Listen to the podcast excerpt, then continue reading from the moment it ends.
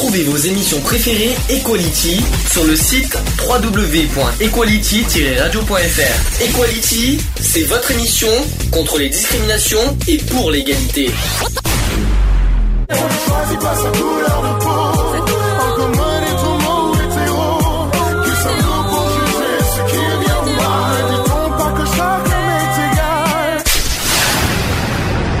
L'union fait la force.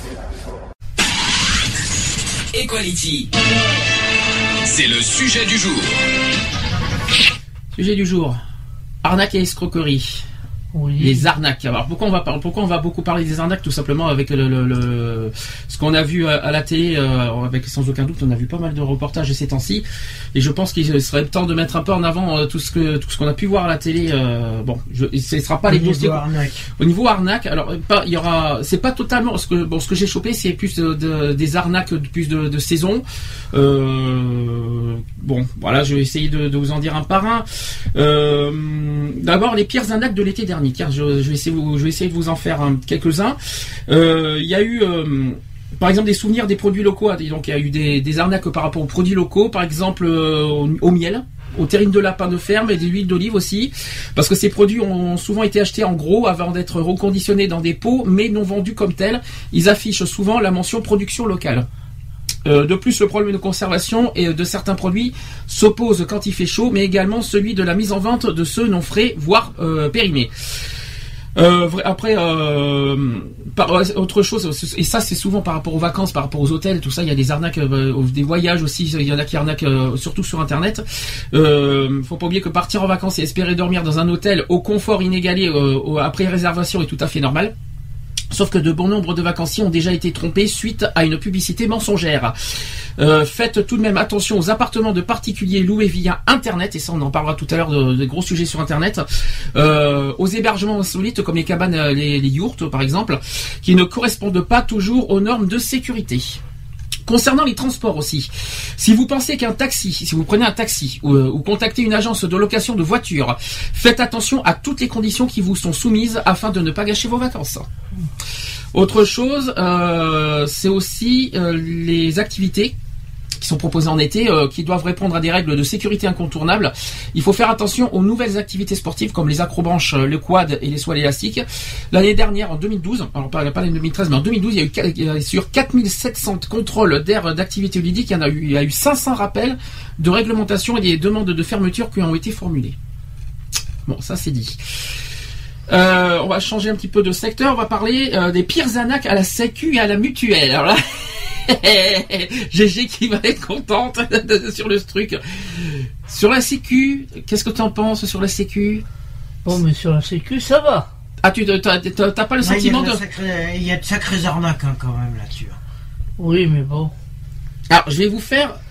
On va, on, va faire, je vais faire un top sec, un top sec, un top 5 des pires arnaques de la Sécu au mutuel. Alors, première, euh, le premier, c'est en tout début d'année 2013, plusieurs dentistes parisiens qui ont été soupçonnés de, mut- de mutiler les dents de leurs patients dans le but de leur poser ensuite des prothèses.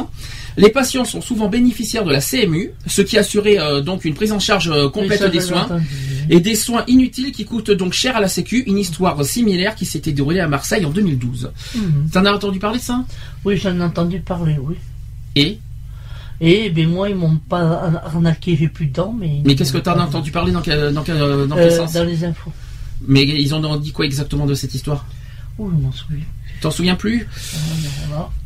Bon, je vais, enfin, je vais continuer. Mais je sais que j'en ai entendu parler, ça c'est sûr et certain. euh, je sais pas, c'est peut-être que j'ai une connerie et ça, faudra vérifier l'info. Je pense qu'il y a des dentistes qui ont été mis en, qui ont été placés en, en procès justement par rapport à ça, parce que les patients se sont retournés contre les dentistes justement Bah par rapport aux arnaques. euh, Ah non, moi, euh, même la dernière fois que je me suis fait arracher, il m'en a arraché deux, mais il fallait les arracher. D'accord. Euh, ça Euh, de toute façon, il pourra pas revenir te les faire arracher. hein. Non. Et puis là, j'en ai encore une. Ben, un jour ou l'autre, on va qu'elle y passe. hein. Alors, deuxième pire arnaque euh, au niveau de la Sécu, c'est côté infirmier cette fois. Ah oui, non. Et ce n'est pas plus glorieux parce qu'en 2009, une infirmière, une infirmière qui exerçait en région parisienne aurait détourné plus de 200 000 euros en 4 ans en facturant des actes fictifs de, à la Sécu. Une infirmière qui déclare un salaire mensuel de plus de 8 000 euros, ça paraît tout, euh, tout de suite suspect. Oui, bah, bien sûr. Pour une infirmière, elle se touche 8000 euros. Bah, je vais faire infirmière de même. Ouais. En- Bah, c'est clair. Troisième pire arnaque euh, côté Sécu. Euh, plus- donc c'est plus récemment. C'est un radiologue qui a été pris en flagrant délit euh, d'escroquerie massive à la sécurité sociale. Alors sanction exemplaire pour ce médecin qui n'a plus euh, le droit d'exercer, qui a Ouais. écopé de deux ans ferme et qui en plus doit la bagatelle de 2,7 millions d'euros de dommages et intérêts à l'assurance maladie. La fraude c'est mal et la justice a tenu euh, à le rappeler. Ça, bien.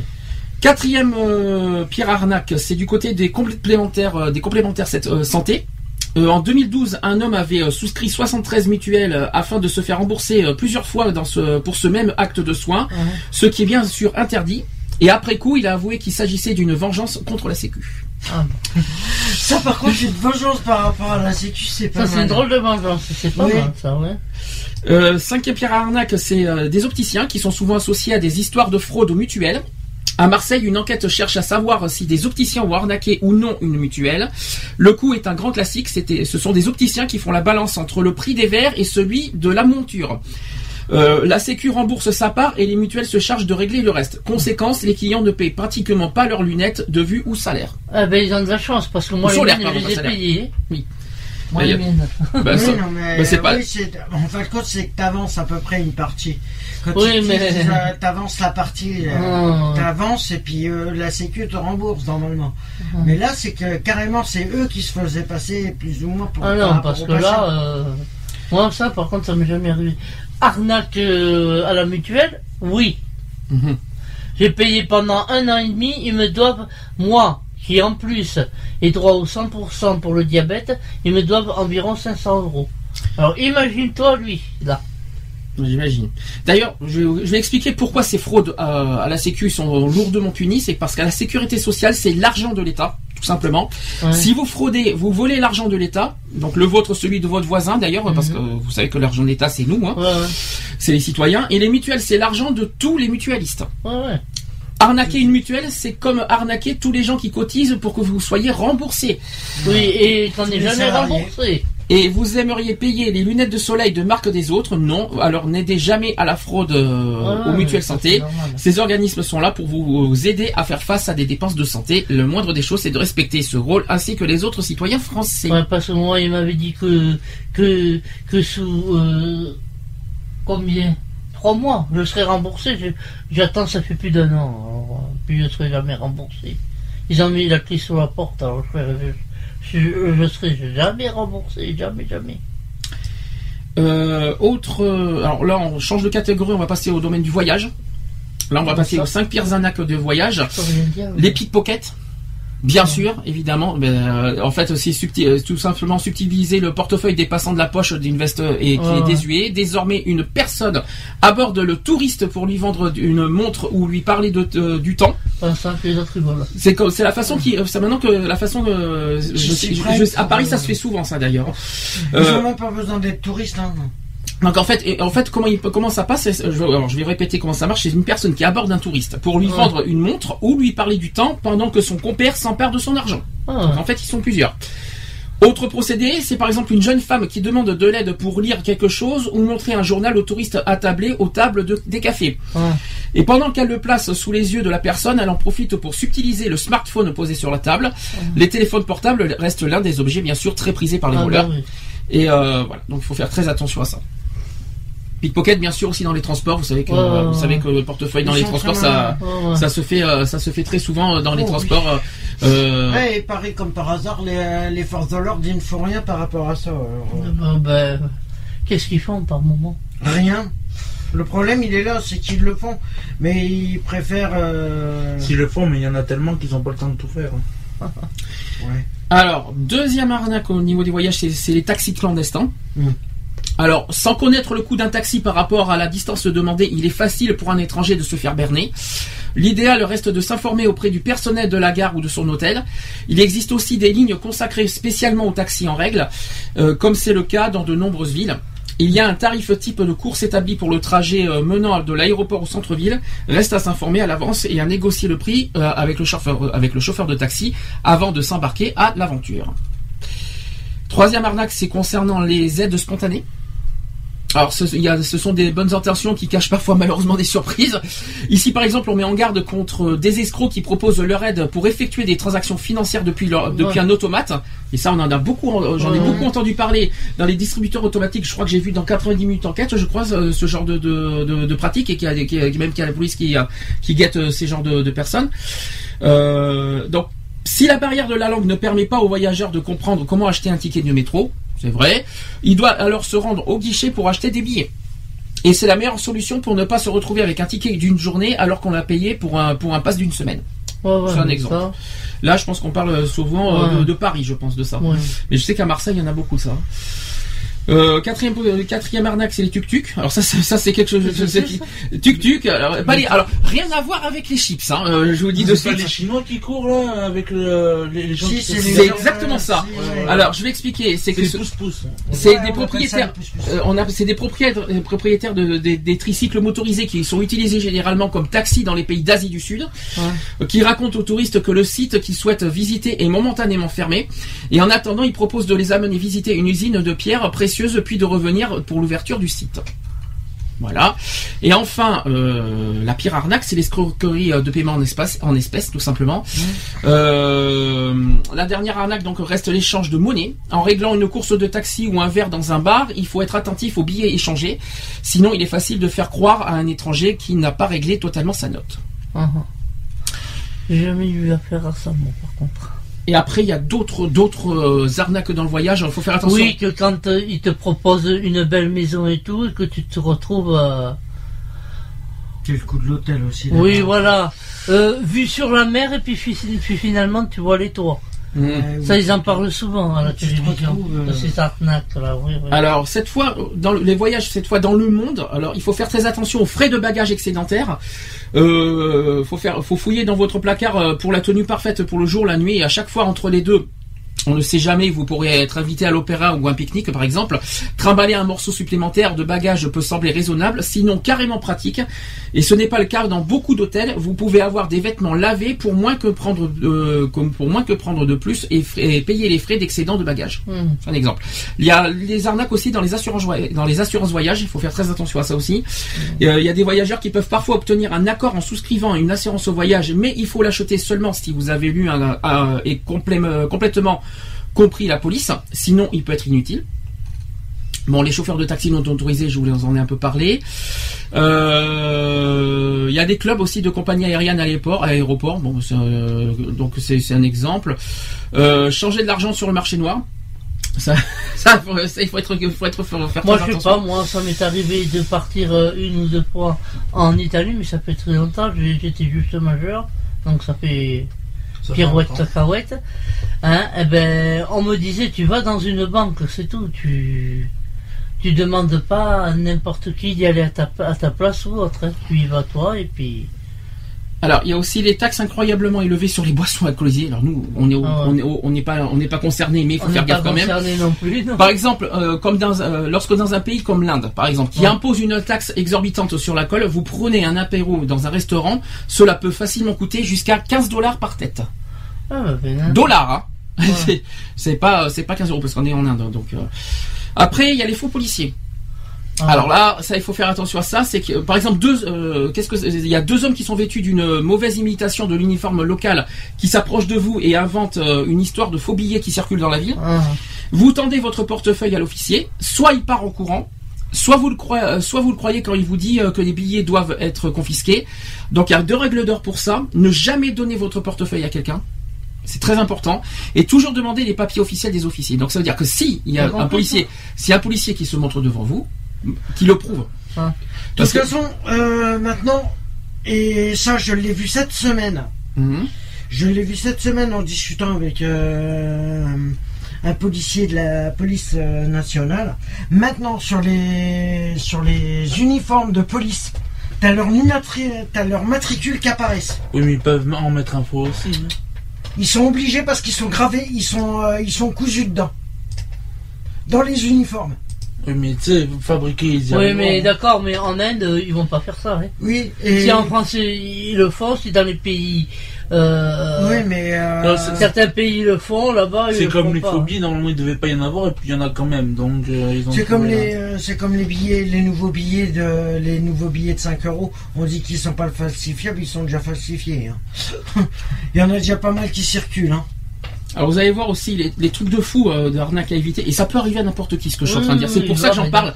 oui. L'exemple de la tâche. Alors pas la tâche dans le sens, euh, euh, voilà, la tâche euh, tout simplement dans le sol. Alors, par exemple, vous marchez tranquillement dans une rue. Lorsqu'un piéton renverse accidentellement de la moutarde ou- du ketchup sur votre t-shirt, distrait par ce passant qui s'empressera de vous essuyer en s'excusant, vous vous faites euh, faire les poches par un complice. Variante excrément de pigeon, mousse à raser.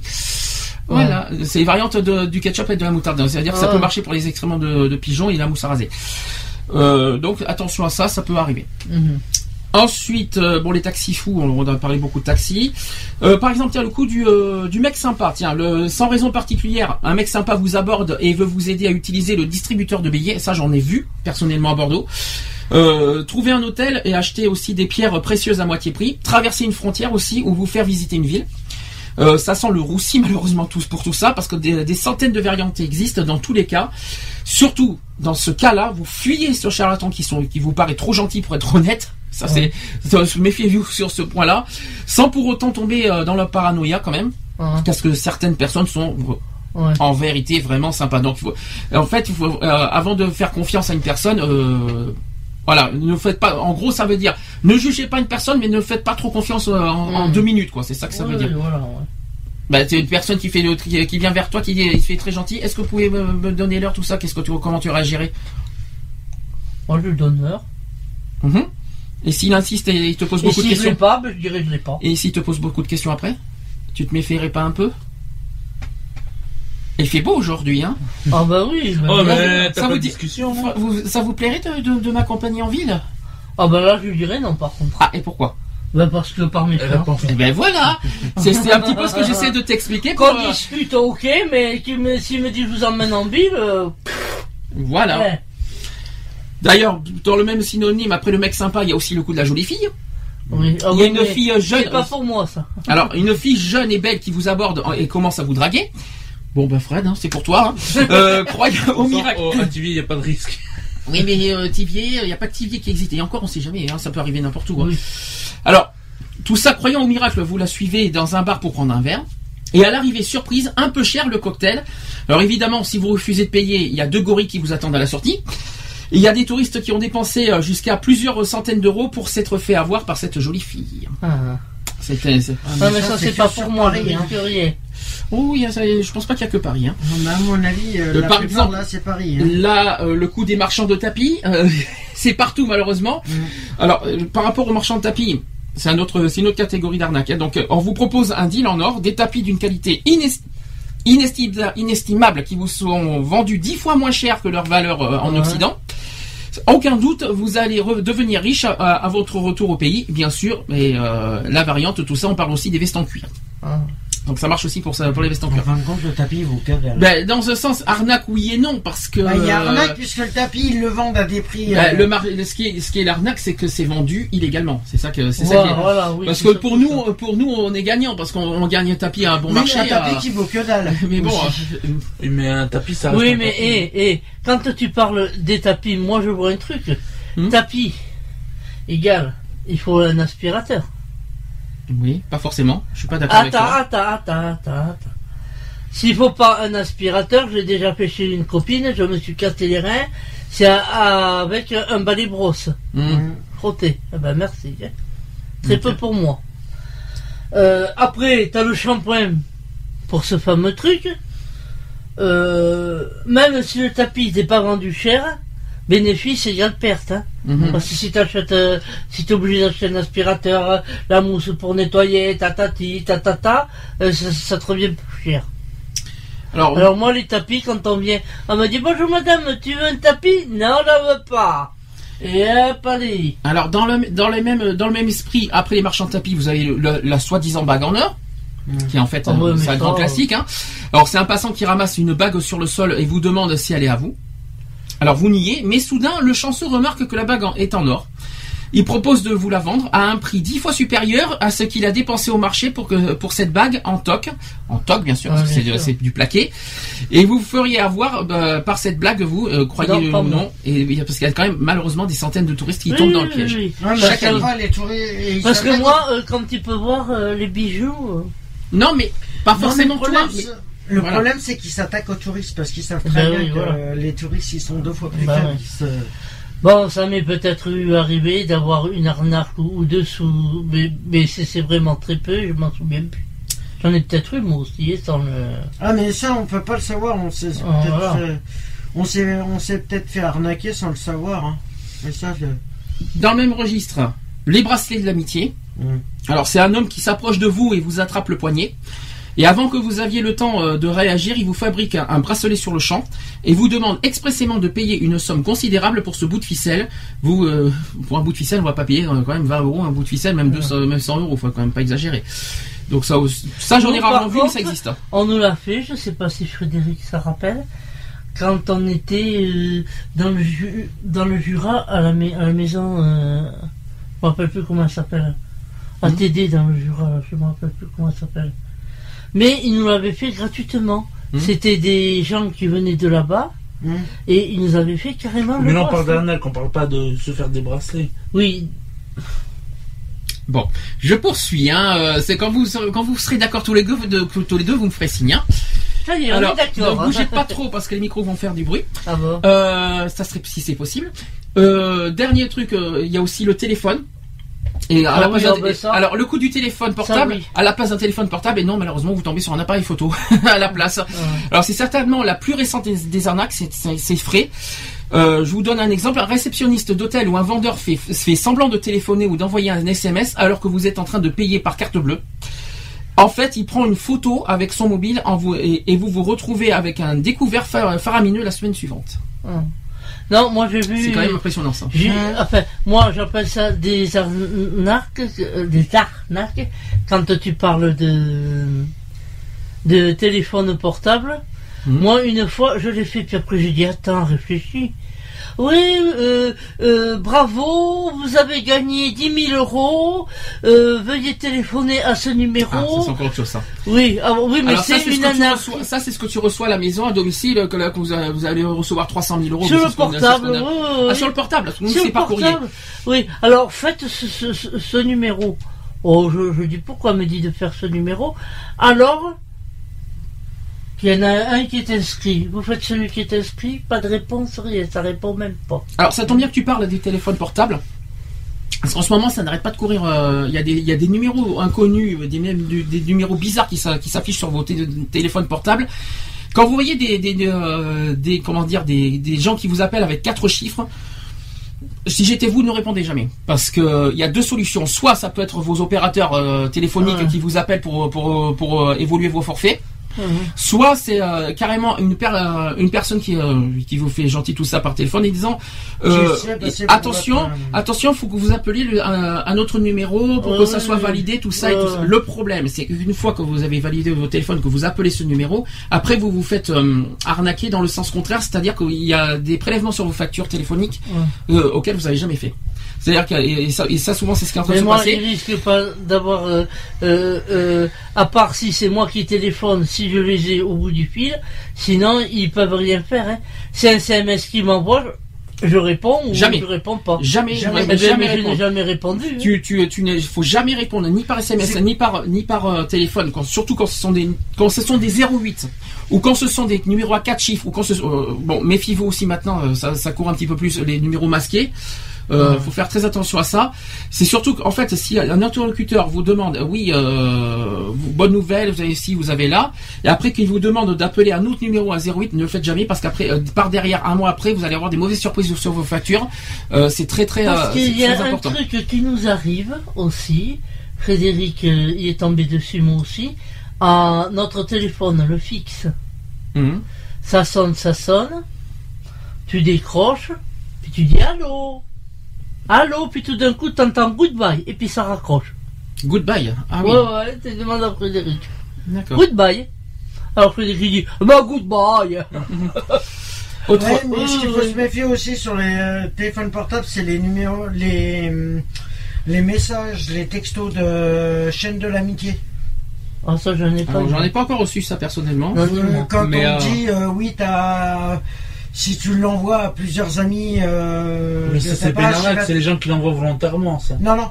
Ce qu'il faut se méfier, c'est que si tu l'envoies, c'est du piratage téléphonique. Alors c'est un petit peu comme Facebook, on en parlera tout à l'heure d'internet, c'est un petit peu pareil. piratage C'est qu'il téléphonique y a alors, portable. alors oui et non, c'est-à-dire que à la fois il y en a vraiment qui en envoient, euh, qui, qui, qui, euh, qui reçoit des messages comme ça, qui après qui diffuse et qui envoie à 10 personnes, ça, ça, ça, c'est Oui, que- voilà. mais il faut faire très attention parce que soit c'est soit c'est c'est pas que c'est le téléphone est piraté, Si. c'est alors j'ai pas entendu ça personnellement. c'est le euh, piratage de téléphone. Personnel, personnellement, j'ai pas entendu ça. Je sais, euh, ça serait piraté. euh, Ton téléphone n'existerait plus déjà. Non, c'est pas Euh, ça. Je te C'est dis pas qu'il est piraté. C'est qu'il y en a qui, ceux qui les envoient utilisent ton numéro de Et téléphone ben c'est pour ce que je suis en appeler. train de te dire. C'est très Eh ben, grave. c'est du piratage. Non mais réfléchis. Dans ce cas, s'ils utilisent ton numéro de téléphone, donc déjà il faut qu'ils aient accès aux cartes SIM. Et de deux, dans ce cas, c'est qu'ils peuvent appeler de ta carte à partir de ta carte SIM des numéros de téléphone qui sont hors normes des 08 et tout ça. Alors que c'est pas le cas parce que Oui, si vraiment voilà. ils utilisent, mais Le non, problème, c'est parce que que- sur ta facture tu le regardes, tu le tu remarqué. Et figure-toi que c'est. Sur Mobicard, ils peuvent pas le Eh faire. ben parce qu'il si, justement, sur après. les. Ah mais Quand ça tu reçois ta facture, tu te dis mais attends, mais moi j'ai pas appelé ce numéro-là, j'ai pas appelé ce numéro-là. Tu. Mm. Euh, avec le problème que moi j'ai eu de mon ancien numéro, de, de l'ancien opérateur de, que j'avais, euh, j'ai eu le même souci. Bon, quoi qu'il en soit, je sais que ça marche par Facebook ces problèmes-là. Je sais qu'il y y a beaucoup de choses qu'on reçoit par Facebook qui n'ont rien à voir, comme par exemple par mail aussi. Ça, j'en parlerai tout à l'heure parce qu'il y a des escroqueries par mail. Je peux vous dire qu'il y en a. J'en ai des tonnes à vous raconter tout à l'heure. Euh, voilà. Et puis il y a une dernière chose que- qui n'est pas dans la liste, mais que- qui me vient en tête euh, par rapport au, au- par rapport aux arnaques du voyage. Euh, c'est plus par rapport aux voitures. Ah ouais. Euh, quand vous allez en voiture, alors, c'est- avant ça existait, maintenant j'en vois plus à Bordeaux, je sais pas s'ils en, s'ils ont encore. C'est euh, des gens qui, de personnes étrangères, il n'y a pas de discrimination, on n'est pas raciste, tout ça, il n'y a, pas de problème là-dessus, mais souvent d'origine étrangère qui lavent vos vitres, Oui. voilà, Ça se fait encore. Hein. qui lavent vos vitres et en fait qui vous donnent de l'argent, qui vous demandent de l'argent alors que vous avez rien demandé quoi. Ah ouais. Euh, Oui, ça oui. là-dessus, Oui, des- oui, à ça chaque fois. déjà vu. chaque ça. Alors ça, à une époque, il y en avait beaucoup à Bordeaux. Euh, Aujourd'hui, j'en ai Mhm. pas vu, j'en ai pas euh, vu depuis. Même à Périgueux. À Périgueux, ah, j'en ai pas. C'est un clown, à Périgueux. C'est un clown. Ah oui, ça, je crois que je l'avais vu Oui, euh, une oui, fois. tu as- oui, Je me oui, souviens, ouais. J'avais fait comme ça. Oui, oui. le pire, une fois, bon, euh, je, j'ai dit à mon ex-mari, écoute, ils ont besoin d'argent, tu les laisses, on leur donne 2 Oui, mais- euros et tout. Mais le problème, c'est que les vitres, elles étaient plus sales qu'avant que le bonhomme il Ah arrive. oui, parce que le problème c'est que ça devient flou. Alors ça dépend des Voilà, produits qu'ils mettent. Mais le voilà. problème, moi ce qui me dérange dans ce, dans ce, dans ce procédé, c'est qu'ils vous imposent à, à laver les vitres alors que vous avez rien demandé. Et qu'après ils vous réclament de l'argent. Ah non, moi, Il de me la- réclamait pas, je l'ai tendu normalement, hein. Moi, il m'a pas dit, donne-moi de l'argent, hein. Ok. Donc ça, c'était un petit peu Ouais. euh, une petite parenthèse qui me venait en tête et qu'il fallait que je le souligne. Alors on va changer de, de, de, de catégorie. On va arriver enfin sur les sur l'immobilier. Depuis le temps qu'on en parle. Euh, donc louer un appartement relève aujourd'hui du parcours du combattant dans les grandes villes. Une situation qui favorise les dérivés malhonnêtes, malheureusement. Donc Ah on oui, parle d'échecs malheureusement. d'échecs de réservation, des facturations de frais en tout genre, et même malheureusement des pots de vin. Mhm. Tour d'horizon donc de pierres pratiques illégales par rapport à l'immobilier. Alors on commence par le pot de vin. Je vais vous donner un exemple. À Paris et dans certaines dans grandes villes, la concurrence pour louer un appartement est telle que certains agents immobiliers n'hésitent pas à proposer aux candidats de verser un dessous de, de table pour mettre leur dossier en, en haut de la pile. Une enquête publiée euh, il y a un petit moment dans le, dans le Parisien qui met en lumière cette pratique comme euh, le montre euh, une vidéo. Et certains locataires qui, qui, épuisés par de nombreuses réponses négatives proposent parfois d'eux-mêmes le versement d'un d'un bac d'un bac chiche B-A-K-C-H-I-C-H euh, un arrangement de- qui ne leur garantisse pas pour autant d'obtenir le logement tant convoité puisque c'est le propriétaire qui a le dernier mot. Mhm. Donc on faut faire attention au pot de vin. Oui, et sans compter ceux qui louent le même appartement à 15 personnes. T'arrives, tout le monde arrive avec ses valises et on se demande à qui c'est. à qui ils ont loué et ils ont tous payé. Alors deuxième cas, et ça, et ça j'avoue que ça m'a surpris quand j'ai vu ça, il y a une autre pratique qui est moins étonnante mais qui existe, euh, qui ne sont pas encore, il faut bien, il faut bien dire que c'est illégal. Dans la majorité euh, des baux, BAUX, une clause pénale prévoit la majoration du loyer généralement de l'ordre de 10% en cas de retard de paiement. Or, cette clause doit être réciproque. Euh, confie un juriste à, à l'association des consommateurs. Il dit ceci, cela signifie que si le bailleur ne remplit pas ses obligations comme réaliser ses- des travaux, le locataire doit lui aussi percevoir des indemnités et quasiment aucun bail ne comporte de clause pénale mentionnant des, euh, cette, répro- cette réciprocité. Le cas échéant, un locataire sommé de verser des indemnités de retard pourra, alors, euh, pourra aller en justice pour contester son bail. Mhm. Ça, c'est bon à savoir. Ensuite, il y a l'histoire de blocage d'une somme sur un compte. Alors, je vous donne un exemple. Anne, qui a 25 ans, qui est à la recherche de- d'un deux pièces à Paris, a eu une surprise en donnant son dossier à un agent immobilier à l'issue de- d'une visite. Elle a dit ceci. Mes documents mentionnent ma, situation financière, celle de mes parents qui se portent garant. Et comme assurance de ma solva- solvabilité, je donne même la preuve que j'ai une coquette somme euh, qui fructifie à, la banque. Donc ça, c'est ce qu'a dit la jeune femme. Puis, elle a dit que, que- elle a dit ceci que l'œil de mon interlocuteur euh, s'allume soudain, et cette somme, vous pourriez la bloquer et nous donner la preuve qu'elle est bloquée. C'est une bonne question, et on ne sait jamais qu'en cas de souci. Et pour s'assurer de la solvabilité d'un futur locataire, un bailleur ou une agence peut oser demander le blocage d'une somme allant jusqu'à un an de loyer. Non, il n'a pas le droit. Mais malheureusement, interdit. mais oui, en toute, mais oui, je précise, c'est en toute illégalité, bien sûr. voilà, c'est. euh. Alors après, l'envoi de quittance et des frais de relance. C'est une autre arnaque. Cette- certaines facturations qui peuvent, euh, à première vue, paraître euh, anodines, sont aussi illégales.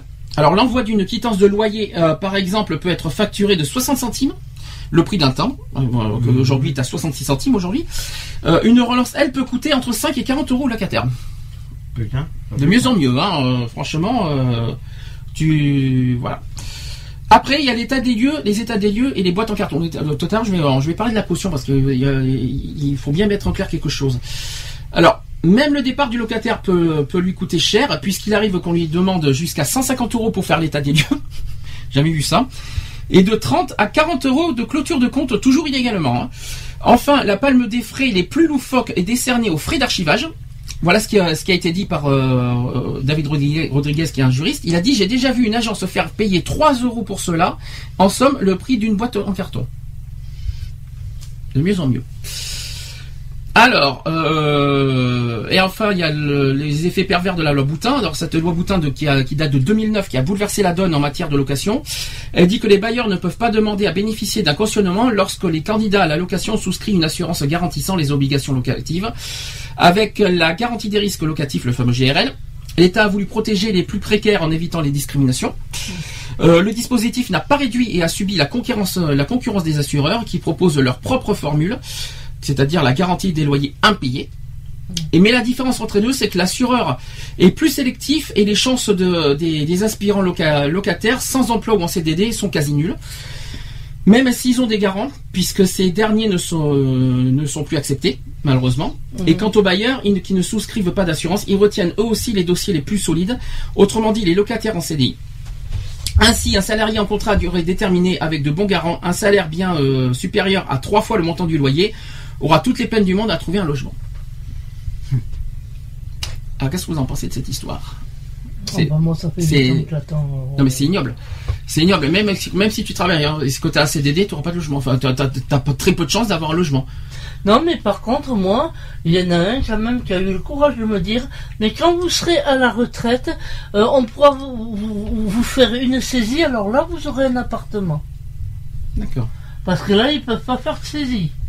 Si, mais si, arrive quelque chose. Voilà. Alors, toujours dans le domaine du logement, mais là, c'est c'est quelque chose qui, qui, qui est Attends, récent. je te coupe.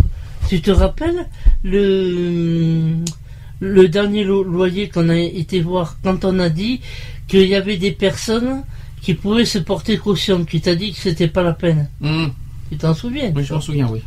Voilà. Mais je vois pas là, où est l'arnaque là-dedans. Non, mais je- On est sommes dans le domaine de l'arnaque, hein, donc euh, Oui, tu oui. racontes ça alors qu'on est dans un sujet d'arnaque, donc je voulais Bon. savoir où est l'arnaque là-dedans.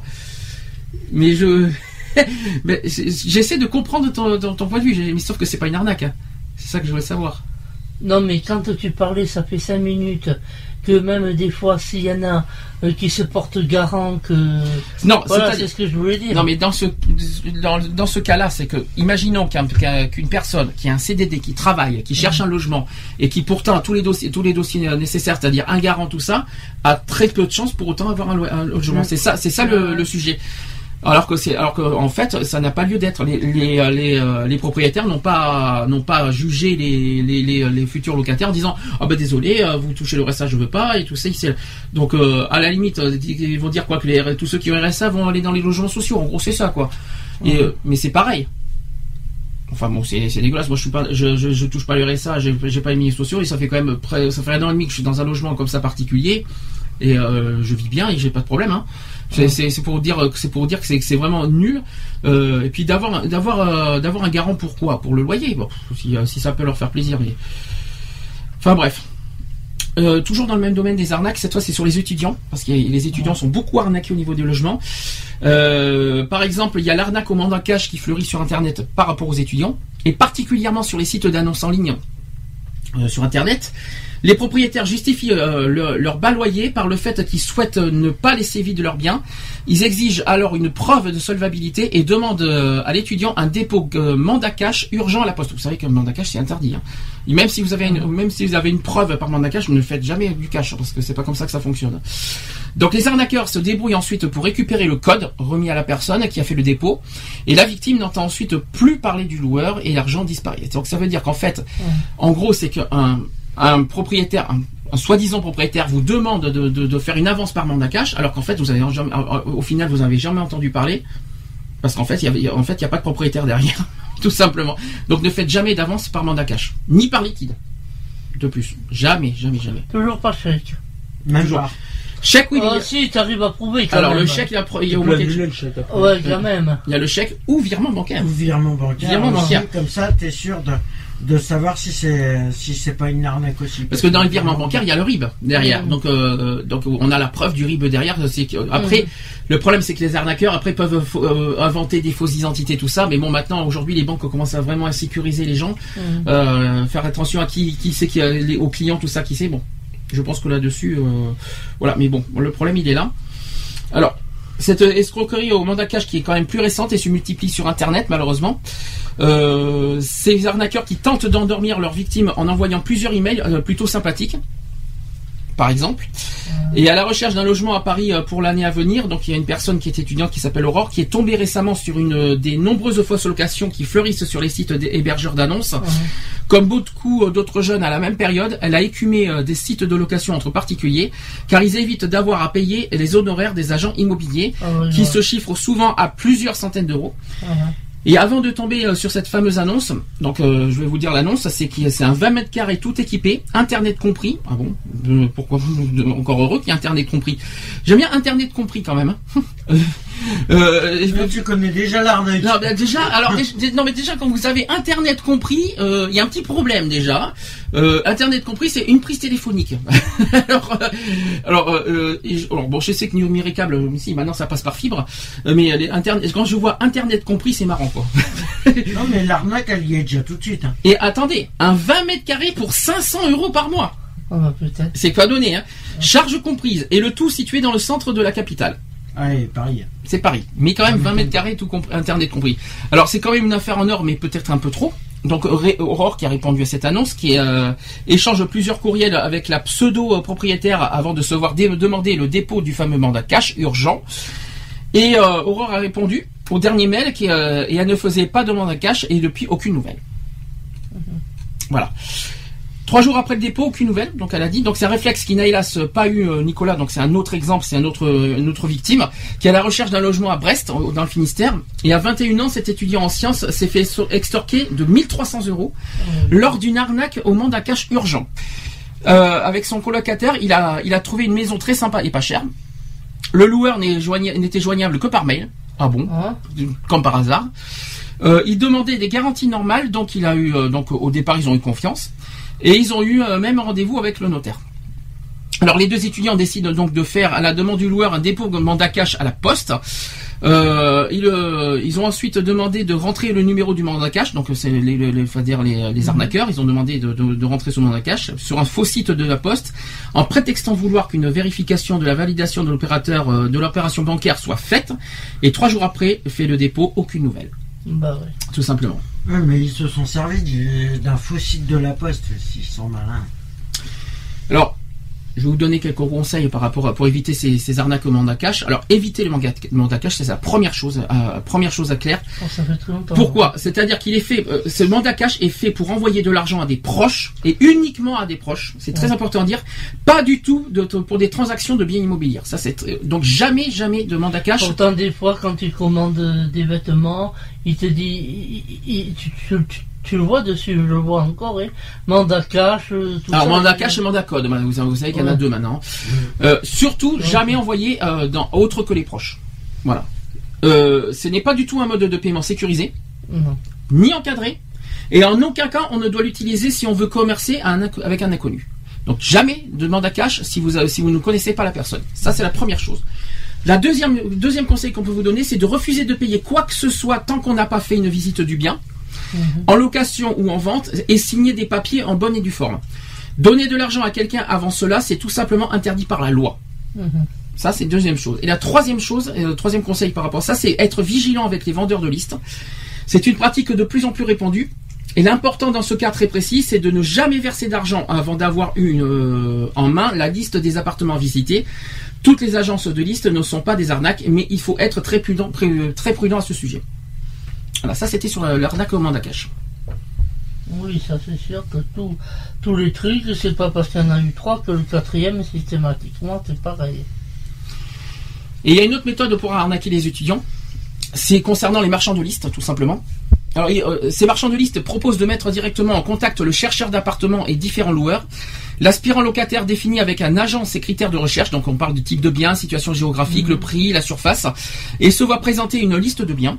Ceux qui se livrent à, à ce commerce mettent en avant le coût moindre de leur service, donc c'est entre 150 et 230 euros en moyenne. C'est 50 euros minimum. Voilà, euh, contre l'équivalent d'un mois de, de loyer avec une agence immobilière traditionnelle. Ouais. Pourtant, rien ne garantit de trouver euh, l'appartement de son choix, notamment parce qu'il n'est pas certain que la liste pas euh, n'a pas été déjà vendue à un nombre indéterminé de clients. Ça, ça me rappelle des- ça me rappelle beaucoup de choses. Ça, par exemple, euh, je vais pas donner le nom parce qu'on va on va pas on va pas ça. Une agence. Une euh, agence de location qui, qui, qui nous ont fait payer à l'époque 180 euros. Mhm. Ça, je m'en souviens Pour très bien. une liste, Euh, euh, pour avoir- la plupart des appartements étaient déjà loués. Normalement, alors ce qui me, je me souviens de ça, c'est que alors j'étais pas étudiant à l'époque, hein, euh, j'étais pas du tout étudiant, mais euh, ça marche malheureusement les, ce qui passe aux étudiants, ça marche aussi chez les particuliers. Euh, ils te pro- ils te demandent euh, 180 euros et te promettent en retour d'avoir un logement.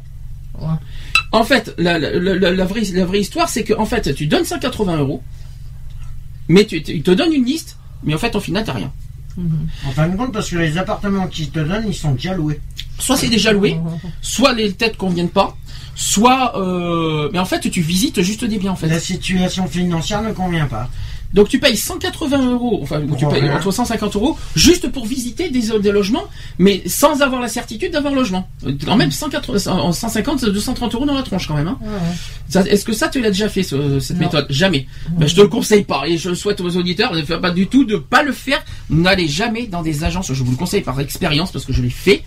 Par expérience, n'allez jamais dans des agences immobilières euh, qui euh, qui vous proposent une liste, mais c'est juste juste pour ça quoi. Mais 180 euros dans la tronche, alors que ça peut vous aider pour avoir la caution, pour avoir euh, le- pour avoir Mhm. le début de logement, pour avoir le premier loyer, voilà quoi. Mais c'est comme moi, on m'a toujours dit de ne jamais passer par une agence immobilière pour un loyer. Oui. Parce que à l'époque que je te parle, bon, t'avais ton mois de caution à donner, t'avais ton mois de loyer, mais en plus, eux, ils te demandaient deux mois de loyer. Je suis tombé sur un truc comme ça. Comment ça, il te demandait deux mois de loyer Eh bien, si tu passes par une agence immobilière, il dit par exemple deux mois de loyer, ça te revient à 600 euros. Mais il fallait leur donner 600 euros plus les 600 euros au propriétaire. D'accord. Voilà. Or, Alors- la plupart du temps, c'est souvent comme ça. Voilà, c'est pour ça que je ne le fais jamais. rien. Alors pour faire pour faire un bilan de tout ça par rapport aux annonces logements sur internet, j'ai bien dit sur internet. Voilà. Alors comment il faut éviter ces arnaques? Alors il y a plusieurs points. Premier point, premier point, c'est que généralement les, les scammers, euh, un scammer, alors je vais vous dire ce que c'est qu'un scammer, c'est un professionnel de la fraude qui est généralement basé à l'étranger, dont le seul but est de vous amener à, le- à leur envoyer une importante somme d'argent à divers moyens. Donc euh, ces scammers appâtent des utilisateurs en proposant de très beaux appartements avec des photos de professionnels à l'appui. Donc ça, ça me rappelle un petit peu une- un site internet euh, avec de très très beaux quartiers. On en a vu sur l'émission sans aucun doute des choses comme ça qui proposaient un logement avec des photos et en fait il y avait, il y avait pas de, il y avait, euh, ils ont été sur place et pas de logement. Si, le logement y était, mais Ah non, c'était il y avait pas rien. du tout dans le Il y coin. avait rien. Il y avait, il y avait même pas de maison. J'ai vu ça dans ce doute alors qu'ils ont Ouais, payé une c'était avance. un Ils ont terrain payé, vide. ils ont payé une avance parce que le pire c'est quand tu achètes un terrain, quand tu achètes un terrain, ils te font, ils ils font une avance et en fait quand ils vont sur le terrain, il y a rien. Ah ouais. Et ça, et ça terrain marche sur internet. Ça. Il n'existe pas. Et j'ai vu ça dans, dans l'émission aucun doute. C'est quand même impressionnant, quoi. Et euh, donc cela quand même peut vous sembler être la bonne affaire euh, que vous recherchiez, mais malheureusement il s'agit très souvent d'une arnaque. Si vous cherchez un appartement depuis de longues semaines, vous connaissez désormais la fourchette des prix euh, de, de chaque quartier. Donc ne nous faites, euh, ne vous faites pas d'allusion euh, aux annonces internet. Surtout faites très attention à internet. hein. Euh, la plupart du temps, une fois que vous entrez en contact avec eux, avec plusieurs emails échangés, ils prétextent être à l'étranger et ne peuvent du coup pas vous faire euh, visiter l'appartement. Malheureusement, comme par hasard, hein. il est bien évidemment hors de question de réserver un appartement que vous n'avez pas visité et juste à partir de photographies. Ici, la précaution veut que vous abandonniez. Alors, pre- c'est qui- la chose qu'il faut faire très attention, c'est n'envoyer jamais d'argent, quoi qu'il en soit, par les annonces internet. Par rapport au logement. Oui, Euh, je, je précise bien au niveau du logement. qu'il doit pas y avoir que les logements. Et ça va être pareil, et c'est pareil pour les voitures. hein. Parce que donc, euh, euh, les voitures, faites attention. à je parle beaucoup de logement, mais faites attention aussi aux arnaques des voitures, j'en parlerai tout à l'heure. Pourquoi ne, ne pas envoyer d'argent Parce que dans ces annonces arnaques sur Internet, il vous est souvent demandé par les scammers d'envoyer de l'argent dans un pays étranger. Pour cela, ils demandent d'utiliser un système du type Western Union ou MoneyGram, qui sont ce que l'on appelle des mandats internationaux. Donc le schéma suivant est celui que l'on croise le plus dans ces arnaques.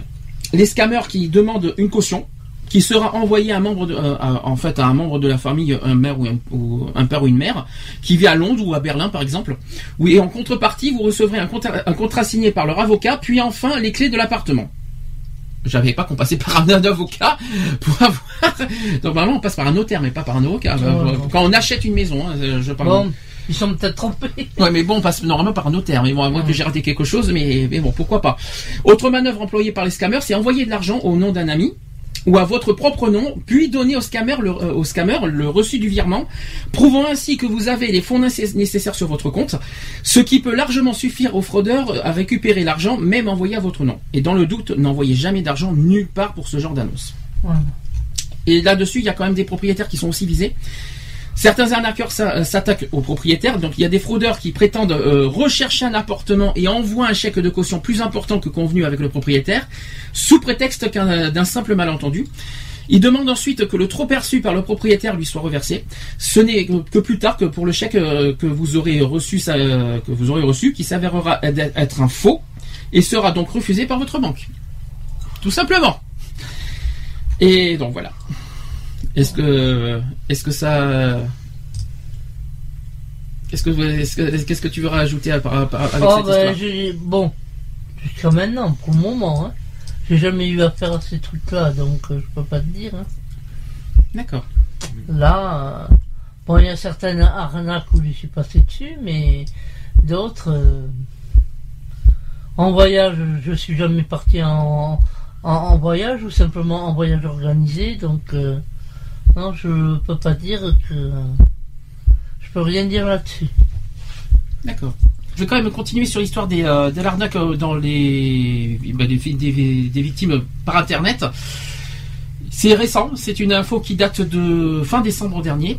Il y a eu trois familles qui ont été victimes d'une arnaque à la location de chalets, euh, euh, ça a été sur le Bon Coin, je pense que vous connaissez beaucoup ce site. Alors c'est trois familles qui avaient réservé sur Internet des chalets pour des vacances à la montagne, euh, qui ont eu la mauvaise surprise de, de découvrir en arrivant sur place qui n'existait pas. La famille d'Audrey qui avait réservé un chalet en Haute-Savoie dans la petite station de la chapelle d'Abondance qui est euh, sur le boncoin.fr, je pense que vous connaissez ce site.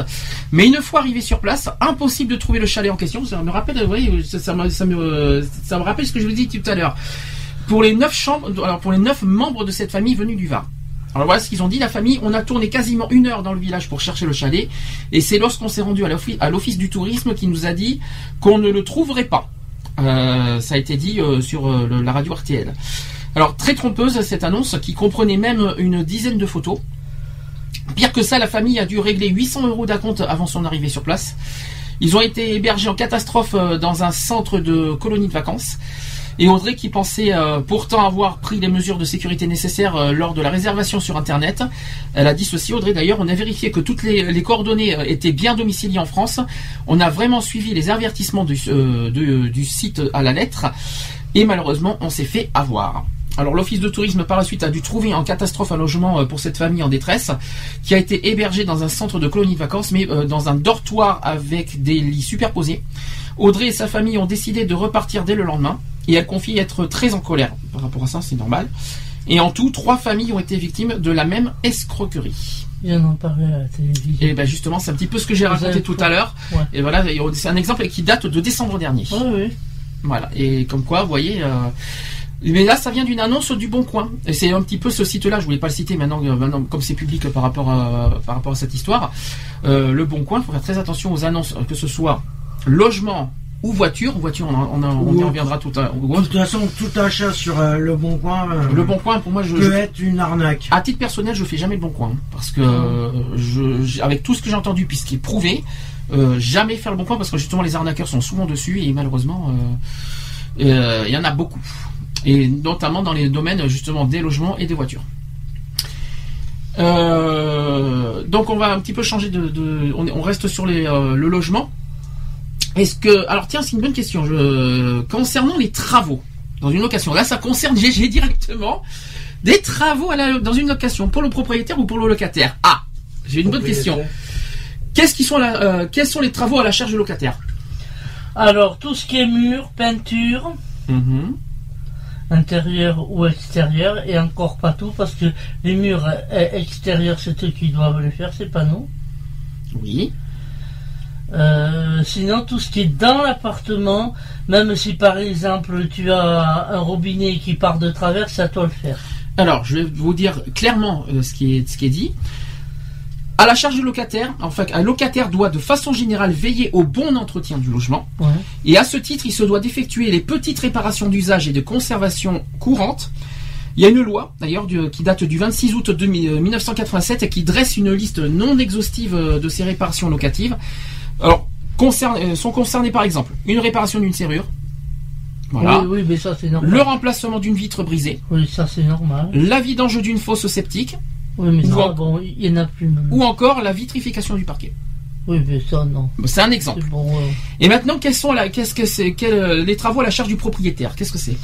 Eh bien, euh, propriétaire, donc il a l'extérieur à faire, et dans l'intérieur, euh, les toits qui se cassent la figure, euh, suite à des inondations répétées, enfin tout ce qui est travaux comme ça, quoi. D'accord. Alors, je vais vous dire.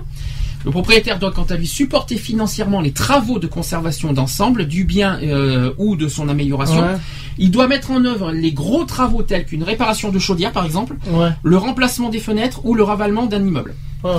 Il doit également remplacer les aménagements rendus euh, vétustes par l'usure du temps. Ainsi, le propriétaire peut se voir obligé de changer une moquette ou de refaire des peintures euh, devenues insalubres. Le propriétaire doit pouvoir aussi réaliser les travaux d'entretien d'un logement. Le locataire doit donc faciliter l'accès à son logement pour permettre euh, l'exécution de ces travaux. Si le chantier euh, entraîne l'impossibilité pour, euh, pour le locataire d'habiter le, le logement Oui, pendant oui, plus de ça. 40 jours, Mhm. le prix du bail doit être diminué en proportion de la durée d'occupation des lieux et de l'importance de la partie du bien condamné. Ben moi c'est pas ce qu'on m'a dit. On m'a dit si ils viennent faire des travaux chez toi, bon vu ce qui s'est passé et tout, eh ben ils seront obligés de te loger ailleurs. Ah oui, mais c'est ça. Ils sont obligés de te reloger au bout de, au bout de 40 jours au Ouais, ouais. maximum. Si ça dépend, Si- si, ça dépasse un mois. Et selon la gravité de ton logement à l'intérieur. Alors. En outre, d'ailleurs, il y a une loi qui impose aussi à tous les, pro- à tous les propriétaires d'offrir aux locataires un logement décent, et ça je mets bien en gros, en large, en tout ce que vous voulez. Le logement en question doit ne présenter aucun risque pour la santé ou la, sé- la sécurité du locataire et respecter un certain nombre de normes euh, minimales euh, d'habitabilité ou de et de confort. Alors je Ouais. suppose que là-dessus tu as beaucoup de choses à dire? Oui. Alors je t'en prie, je, Oh. c'est fait exprès. Ben, je pense que tu voulais, c'est un sujet que tu voulais beaucoup en parler, donc euh, par- Oui, d'accord, mais bon, euh, moi, je les attends lundi Ça fait, oui, mais à, attends, à, 16h. si je peux me permettre, ça fait combien de temps que tu les attends? Deux ans. Voilà. Ça fait combien de temps? Ça fait combien de temps? Ça fait combien de temps qu'il passe et qu'il n'y a pas de solution? Deux ans, c'est ça Deux ans. Euh, Ça fait combien de temps qu'il y, a des- qu'il y a des travaux à faire qui ne sont pas faits Deux, Deux ans. ans. Donc tu, donc tu crois que franchement lundi il va y avoir un rendez-vous lundi après-midi Tu crois franchement que ça va avancer à quelque chose? Euh, moi, je pense pas. Mhm. Voilà. Mais j'ai téléphoné à des personnes. Ils m'ont dit attendez qu'ils passent.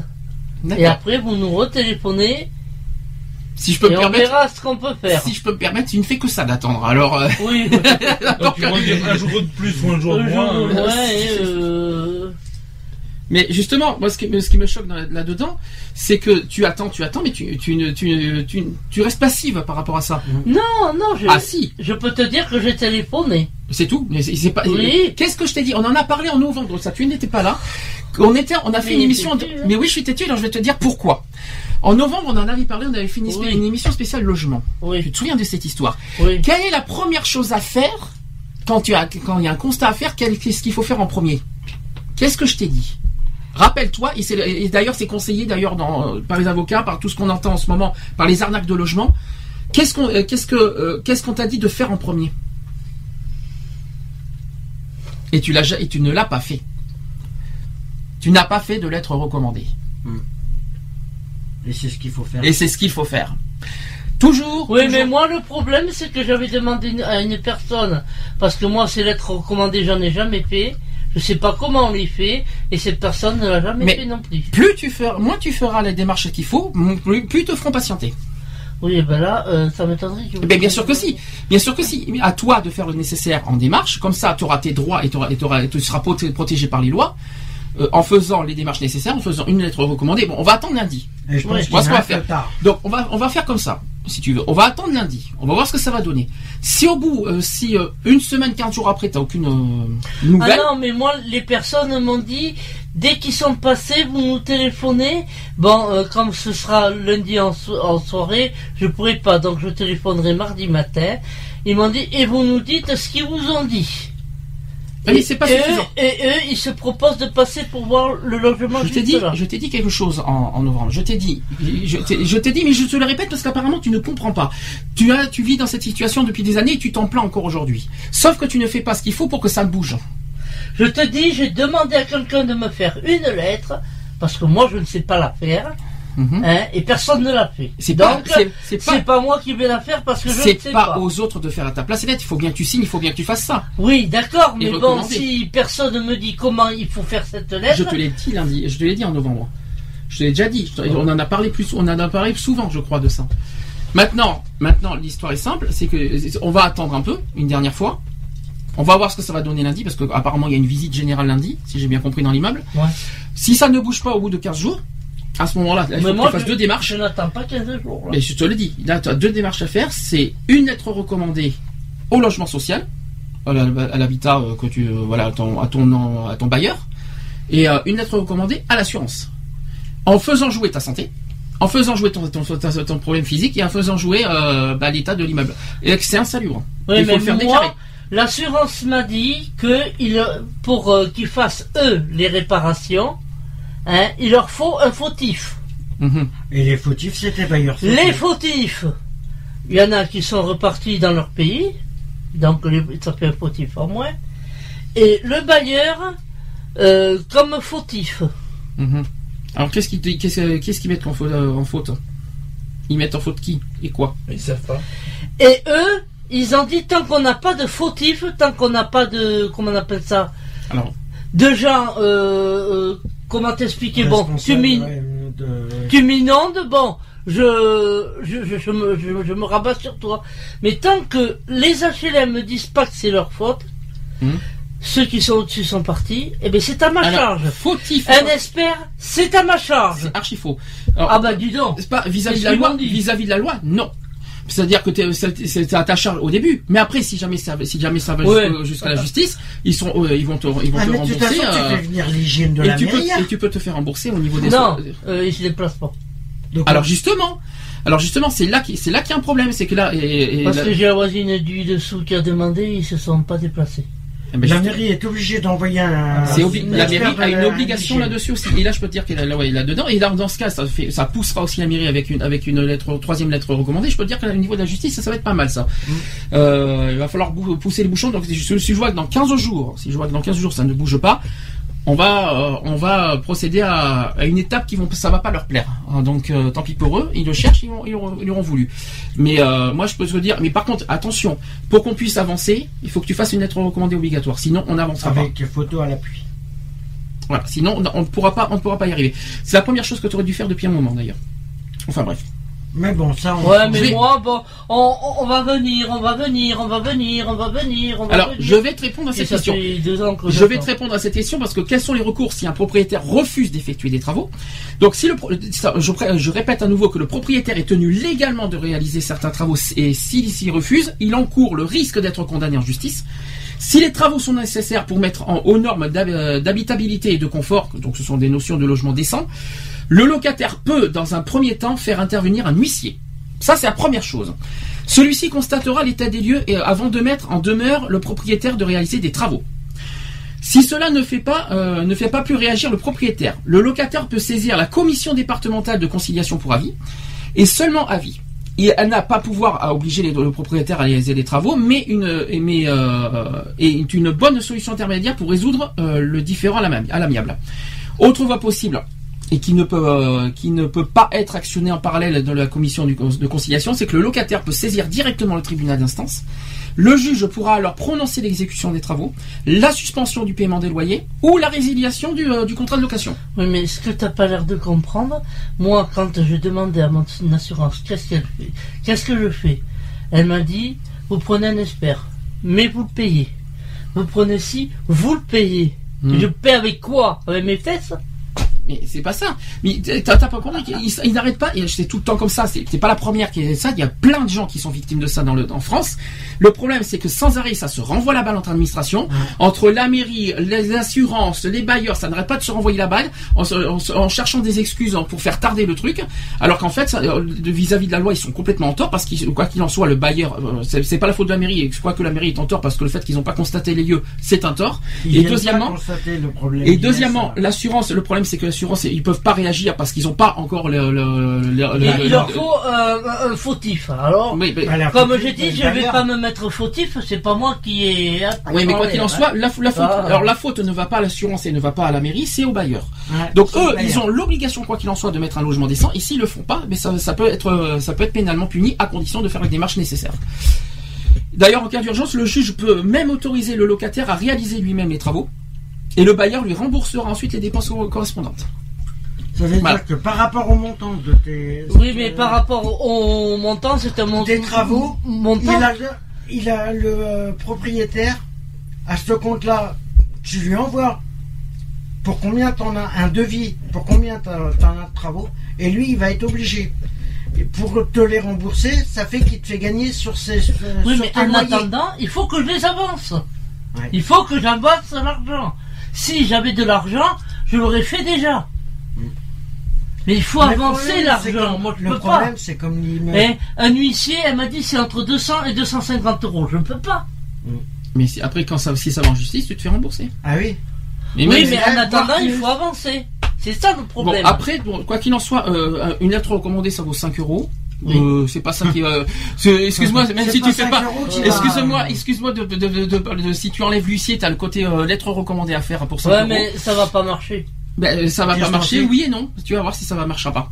Et je sais de quoi je parle. Et de toute façon, s'il y a pas de, si t'as pas de réponse de ce côté-là, après les, au niveau des recommandés, si t'as pas de réponse, Parce que tu, ils vont tu être vois, obligés de toutes répondre. les pétitions et les lettres comme ça, ils les prennent, suffisant. ils les froissent. Non, les la pétitions, c'est pas suffisant parce que euh, c'est- qu'un papier. Et un papier, ils peuvent le déchirer. hein. Mais Il y a- recommandés, ils ont pas le droit. et une pétition. Alors par contre, pour la pétition, il faut, faut que ça, il faut que ça reste. Mais ça y euh, est, c'est déjà fait, mais, mais il faut qu'il y ait une ils l'ont copie. foutu à la poubelle puisque en, en Eux, peut-être. ça. Et il aurait La fallu- copie, elle a été gardée. Et il aurait fallu l'envoyer en lettre recommandée, justement, le, cette, euh, cette pétition. Et là était l'erreur aussi. Et la copie n'a même pas été gardée. Eh ben ça c'est une erreur. Mais c'est pas grave. Je vais vous poser quelques questions au niveau de, du logement. Question numéro 1. Mon chauffe-eau ne fonctionne plus. Qui doit s'occuper de la réparation? C'est pas moi. C'est le propriétaire. Propriétaire ou locataire? Ah non, le ça propriétaire. le propriétaire puisqu'ils ont fait changer tous les chauffe-eau. Alors l'entretien du chauffe-eau dans le cadre d'un contrat de Ah. location doit en principe être effectué par le locataire. Ben moi, euh, ils sont pas. et je le sais, et malheureusement je le sais parce que moi je l'ai fait avec, euh, avec mon assurance au gaz à l'époque, et que tous les ans il y a l'entretien du, chau- euh, du. Oui, mais là, c'est dans les HLM, c'est eux qui le prennent en charge, c'est pas nous. Après, Mm. une fois par an, tu reçois ce qu'ils ont dépensé, c'est partagé en temps de foyer, et puis voilà. Alors, je précise qu'en fait, c'est partagé en deux. Le locataire prend en charge le détartrage et autres précautions d'usage, Ah. donc le contrat d'entretien. En revanche, la, la réparation, la réparation doit être financée par le propriétaire. Parce que je vais te dire, cette semaine, Frédéric était là, tant mieux, je suis contente. Avait même ma, ma voisine du dessous. Je les ai appelés pour une fuite d'eau au niveau du chauffe-eau. Mhm. Ils ont appelé la société des chauffe-eau pour. Eh bien, il m'a dit Ah, c'est pas à nous, c'est à l'HLM à le faire. Bon, ben, je dis euh, quand vous voudrez. Allez, deuxième question. Ma chaudière est en panne. Est-ce que mon propriétaire va me, le répa- va me la réparer? Ben, mon. C'est pas le Bon. propriétaire, c'est la, c'est celui-là Euh, l'entreprise. nous, on appelle et, et ils viennent. Et après, sur ta facture qui est à l'année, ben, tu le retrouves plus ou moins des fois. Non, Des En fois, fait, tu c'est- le retrouves, en fait la réponse est simple, c'est que c'est comme le chauffe-eau. Donc la chaudière, et c'est comme le- l'entretien euh, du- d'une chaudière revient au locataire et la réparation revient au propriétaire. Voilà. Tout simplement. Troisième point. J'ai envie de changer les papiers peints de mon logement. Qui s'équiper Voilà, c'est facile. Ben, ça, Oh, c'est- ben, ça, c'est moi, ça. C'est facile. Euh, C'est ça, le euh, locataire, c'est logique. Donc si un locataire décide de changer de peinture, de poser du parquet ou des étagères, cela correspond aux travaux d'aménagement qui n'ont Voilà. pas, euh, qui Ah n'ont non, pas à non, être ça, supportés par le hein. propriétaire. En revanche, ah, par contre, c'est pas fini. En revanche, si ces mêmes, si ces mêmes travaux d'aménagement sont indispensables du fait que de l'état de délabrement du logement, le locataire pourra demander au propriétaire de payer. Ouais. Il y a une nuance. Si c'est pour améliorer l'appartement, c'est. ben le non. propriétaire doit te rembourser. Moi, la tapisserie, c'est pas pour améliorer l'appartement, c'est pour changer celle que et... Ah non, ça par contre c'est à ta charge. hein. Voilà. La- Voilà, la oui. de chat, c'est sûr. Oui, oui, Oui, ça, d'accord. c'est sûr. Mais moi, je peux pas le faire. Ben oui, mais c'est à ta charge quand même. Et puis Voilà. ça, c'est Oui, c'est- ta caution qui prend hein, sais. après. Mais non, départ. Ah, on a acheté toute la tapisserie, tout ce qu'il fallait. Oui, mais il faut aussi. Alors c'est bien d'acheter la tapisserie, il faut espérer que les murs aillent bien derrière. Ouais. Parce que Ah ben, dans l'état où ils sont, je ben, je ça c'est pour ça que la je la faire. refais pas pour le moment. c'est c'est ça qu'il Ça faut. sert à rien de la faire. Ouais, ouais. Alors. Quatrième question. Si je dois faire, euh, si je dois, euh, je dois faire venir un huissier pour constater que mon propriétaire ne fait pas les travaux, puis-je demander à me faire rembourser les frais d'huissier par le propriétaire? Ah, voilà une Non. question. Moi, je dis non. Je, pas, je T'as pas le pense, droit. je pense que c'est, euh, moi je pense, bon, toi tu avances l'argent, mais après tu es obligé d'attendre un jugement pour qu'il te rembourse. Eh ben c'est archi faux, parce que le locataire qui saisit l'huissier de justice pourra demander le remboursement des frais engagés, sans passer par la justice. Par contre, si le propriétaire ne, ne fait rien, à ce Ouais. moment-là, tu peux, euh, tu peux, tu peux faire le nécessaire par Ah la non. justice. Voilà. Ah bon. Eh oui. Peut-être que je l'apprends, mais au moins je t'ai appris quelque chose. Mhm. Alors, le, autre question, le propriétaire me demande de partir de mon appartement pour faire des travaux, Oui. mais je ne sais pas euh, où aller en attendant. Peut-il Ah, mais- me, peut-il me forcer à quitter les lieux? Non, il Non, peut faut pas te forcer. Euh, moi j'ai toujours payé mon loyer et je suis handicapé, donc euh, quelque part euh, par là il est. il Non, mais même, il n'a pas le droit, même pour les travaux, il n'a pas le droit de te, te forcer à partir. Oui, mais bon, euh, quand c'est à toi qui te tombe sur la tête, moi tu m'excuses le jour Mais il va pas te dire où ils vont dehors. réparer En fait, c'est les toits, hein, je vais pas être mm, mm, dans la maison parce qu'ils vont tout casser, ils vont tout En remettre. fait, c'est simple. Si vraiment le- il y a des travaux nécessaires, euh, comme j'ai vu avec les cafards dans le logement que j'ai vu dans les Saônes, Oh mon là. Dieu, alors ça c'est impré- impressionnant. Il y avait une- il y avait au moins 1000 cafards dans l'appartement. Oh là là, on avait on avait vu un appartement. propriétaires, euh, les bailleurs, il faut ça, il faut rien, il faut pas il faut pas de travaux. Il y a, oh, il y a des cafards partout partout partout. euh, mais- Et ils sont venus constater et- les dégâts. hein. et ils ne font pas, ils font pas les travaux. Eux, par contre, euh, voilà. Mais par contre, dans ce moment-là, si les travaux nécessitent que le locataire soit absent de son appartement, le relogement sera à la charge du propriétaire oui, mais ça je sais. et les loyers ne seront pas versés à ce dernier non plus. Ah, non, Mais ça, c'est très important. Mais en Ça, revanche, je on a vu un reportage euh, Mm. de la semaine dernière, je crois. Mhm. Euh, il y avait des cafards partout, partout, et il, il y avait un, il y a un enfant de un mois. Il y a, un- il y a aussi un, bébé, je crois qu'il y, a- il en a un de un an, un de un mois. Ils sont six à vivre dans le logement. Ils Ils, sont six, ouais. ils sont six à être dans le logement. Qui, ils vivent avec des, des cafards par milliers euh, et ils font rien. Rien. Et c'est-à-dire, ils, euh, ils font, eux, par contre, ils font toutes les démarches, la mairie, tout ça ici et là. Ah. Et tu sais ce qu'ils ont. Est-ce le que tu te- est venu constater. hein. Est-ce que tu te Mais souviens Il n'y en a pas un qui bouge. est-ce que tu te souviens de la réponse de l'expert? Ah oui, ça il faut que je le dise. Il y a eu, en fait, ça a été même enregistré. au- Il y a eu une caméra cachée. Il a justement, il a dit, euh, c'est pas prioritaire. Ou alors, ce n'est pas un peu, ce n'est pas. euh, Ah euh, c'est pas un cas- c'est pas un cas- euh, D'abord d'une, qu'il d'une, il a dit qu'il le relogera- il le relogera après les, les locataires. Il a osé dire aussi euh, que c'est pas prioritaire, que y a- c'est pas grave, en gros, en gros que c'est pas grave ce qui leur arrive. Et en pi- le pire, c'est qu'il y a les enfants. Et euh, attends, il y a eu pire que ça. Et, Et- il rejette, et, et encore mieux, c'est qu'il rejette la faute sur les sur les locataires par rapport à l'hygiène et tout ça. Or, c'est pas le cas parce qu'on a Euh, vu. Pour les cafards, il y en a beaucoup qui disent que c'est à cause de l'hygiène. Oui, Parce mais que le là- problème, c'est que les cafards étaient déjà là. Quand ils ont La... emménagé. Cette semaine, on a eu un bonhomme qui est passé pour les cafards parce qu'il y a une personne qui avait vu deux cafards chez elle et l'autre quatre. Donc ils ont fait appel à la désinfection. Ils sont venus presque aussitôt. Mais la, leur, leur solution, c'est qu'à eux, apparemment, ils peuvent mettre, le- du fumigène. Oui. Mais oui, le problème, c'est que le problème du fumigène, c'est que ça marche pas totalement, parce qu'il y a des œufs qui s'incrustent derrière les Ouais. tapisseries, on voit même des Oui, cafards oui. Qui, sont- qui, qui se mettent derrière les frigos, derrière les tapisseries, tout ça. Et s'il y a des œufs, le fumigène marchera un temps, et après il y aura d'autres petits cafards qui, euh, qui vont revenir. Tandis que le produit qu'ils mettent, là, à, à l'heure actuelle, à l'heure actuelle, là, je vais pas demander au bonhomme parce que c'est pas le même que d'habitude, il te l'explique bien, hein. Ça contamine systématiquement, le cafard va dessus. Il le bouffe, ça contamine tout le truc, mais ça commence à faire effet qu'une semaine après. Donc, les œufs ont le temps d'éclore et ils contaminent ça. tout le monde. C'est ce que je viens de, c'est ce que je viens de te Voilà. dire. Mais Ouais, mais le problème, c'est- il est, il est- c'est pas forcé que ça fonctionne. Eh bien, apparemment, ça a fonctionné. Nous, on, on- depuis qu'on est là, on n'a jamais vu qu'à partir moi une fois un, mais il venait de dehors. oui. Mais après, Voilà, oui, c'est après. Ouais, mais selon l'immeuble, un donc, cafard, si ça c'est- vient de l'immeuble, automatiquement ça, ça marchera pas. c'est triste ce que je vais te dire. Mais un cafard qui rentre, c'est, c'est, c'est, c'est- ça, ça va rapidement après. C'est- Ah un oui, cafard qui rentre, mais euh, T'as un il- cafard qui rentre, après, après ça, ça se, ça se multiplie à non, vitesse mais grand V. hein. une pitchnette. Oui, mais il oui. est tombé. Oui, mais, non, mais c'est un, euh, un cafard qui rentre, ça y est, Ouais. c'est, c'est T'en fini. as hein. qu'un, c'est fini. hein. C'est fini, t'as- c'est fini. hein. Après, ça se Non, multiplie. non, ai Enfin, si c'est un mâle, t'as de la chance. Si c'est une femelle, bon courage. Ben, tu regardes. hein. Euh, Écoute, tu, le- tu leur lèves le derrière, puis tu vois. mais, si mais oui, mais si tu le vois pas, tu fais comment Essaye de le choper, un cafard. C'est pour ça que moi, on m'a toujours dit, un cafard, vous ne l'écrasez pas. Parce que si c'est une femelle, les œufs sont tellement durs que vous n'arrivez pas à les écraser, et systématiquement, avec ou sans les autres cafards, ils lobent. Ils éclorent deux fois plus vite. Voilà. En les Je vais- écrasant. Je vais rappeler, et ça, on en a parlé en novembre, je vais, en je vais le, euh, le répéter aujourd'hui, c'est les normes minimales d'habitabilité et de confort dans un logement. Donc, les normes d'habitabilité et de confort sont posées par un décret du 30 janvier 2002. Les caractéristiques du logement décent sont les suivantes. Premièrement, le logement doit être clos et couvert. Oui. Le gros œuvre du logement et euh, de ses accès doit être en bon état d'entretien et de solidité et protéger les locaux contre les eaux de, euh, de, ruissellement, de ruissellement et de remontée d'eau. Ouais.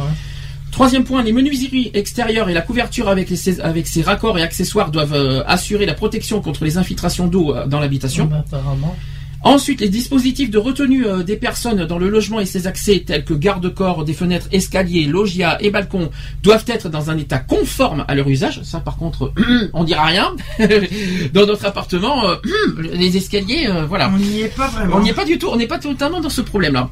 Euh, ensuite, les réseaux et branchements d'électricité et de gaz et les équipements de chauffage et de production d'eau chaude doivent être conformes aux normes de sécurité bah définies par les lois et règlements et en bon état d'usage et de fonctionnement. Ensuite, euh, apparemment, quand je- quand je- quand j'entends dire non à GG, euh, GG, je pense qu'il y a un problème euh, dans ton appartement. Non, on y reviendra après. Les dispositifs d'ouverture et de ventilation de logement doivent permettre un renouvellement de l'air adapté aux besoins d'une occupation normale du logement et au fonctionnement des équipements. Je peux te jurer que j'ai vu un appartement. Eh ben c'est pas le cas. Euh, C'était l'ancien logement de. Moi, je peux qui. te dire Ouais. que tout l'été, tous les jours, c'est grand ouvert. Hein. Mais moi de je peux te 6 dire. heures le matin à 8 ou 9 Est-ce que tu imagines soir. J'ai vu un logement, ça existe encore aujourd'hui, c'est au sous-sol. Euh, là, ils ont une fenêtre à côté de la cuisine. Dans la salle à manger, il n'y a ni fenêtre, rien, zéro. Dans un, il y avait un 30 mètres carrés. Ils ont, ils ont Ça même pas de porte. ils- ça? ça existe, oui. On en a vu et c'était à Bordeaux, euh, rive droite. Et franchement, on en a vu Ça ça. existe encore, hein. Ça existe encore. C'était, on l'a vu ça il y a deux ans. Malheureusement. Et ça, c'est terrible à voir ça. Euh, un- C'est-à-dire que la seule, chose, la seule pièce qu'ils ont pour, euh, pour l'extérieur, c'est une porte à côté de, la, de la cuisine. Dans la salle à manger, zéro porte. Ils ont aucune fenêtre. Rien. Et il faut pas s'étonner pourquoi il y avait des cafards dedans. Justement, là aussi, on y revient. C'est pas une histoire d'hygiène, c'est aussi une histoire de, normes, quoi, au niveau du logement. Faut, faut faire attention à ce qu'on dit. Il y a une histoire d'humidité aussi. Euh, L'humidité, euh, force, malheureusement, ça nous, euh, on est dans un secteur malheureusement à Bordeaux auquel il y a des cafards dans tout le secteur. On est dans des immeubles en pierre, je vous raconte pas le problème. Donc faut pas se mettre, il faut toujours, c'est trop facile de remettre la, la cause aux locataires, alors que nous sommes dans un coin très, pas insalubre, c'est pas loin, c'est pas des logements insalubres, mais c'est plus euh, côté humidité qui, euh, qui malheureusement nous, euh, nous, apporte vrai tout que ça. Question isolation, on n'est pas. Et côté isolation aussi, c'est vrai. Ouais, D'abord. parce que ça fait pas, ça fait deux ou trois semaines. On est allé voir un appartement. Nous, ce qu'on a, c'est rien. Mhm. Les murs noirs, les tapisseries qui tombaient de partout, les plafonds qui se cassaient la gueule et tout. Hein. Et ben, apparemment, ils ont, fini, ils ont fini par les faire démé- déménager. Je sais pas comment ils ont fait parce que moi, je leur ai téléphoné. Je leur ai dit, écoutez, ça fait deux ans hein, que je vous emmerde à vous dire que j'ai des infiltrations d'eau partout, que tout se casse la gueule, vous n'avez rien fait. Et ben, je dis, moi, maintenant, je vais réagir. Tu te rappelles la voisine était, était, et je sais pas si c'est à cause de ça, s'ils n'ont pas eu un peu peur ou autre. Du coup, là où c'était le plus in- insalubre, ils ont fait dégager les familles, c'est-à-dire au-dessus de chez moi, et puis. Alors je continue parce que la liste est longue. Par contre, pour, pour, euh, pour les normes du- d'un d'un logement normal, hein, je parle. hein.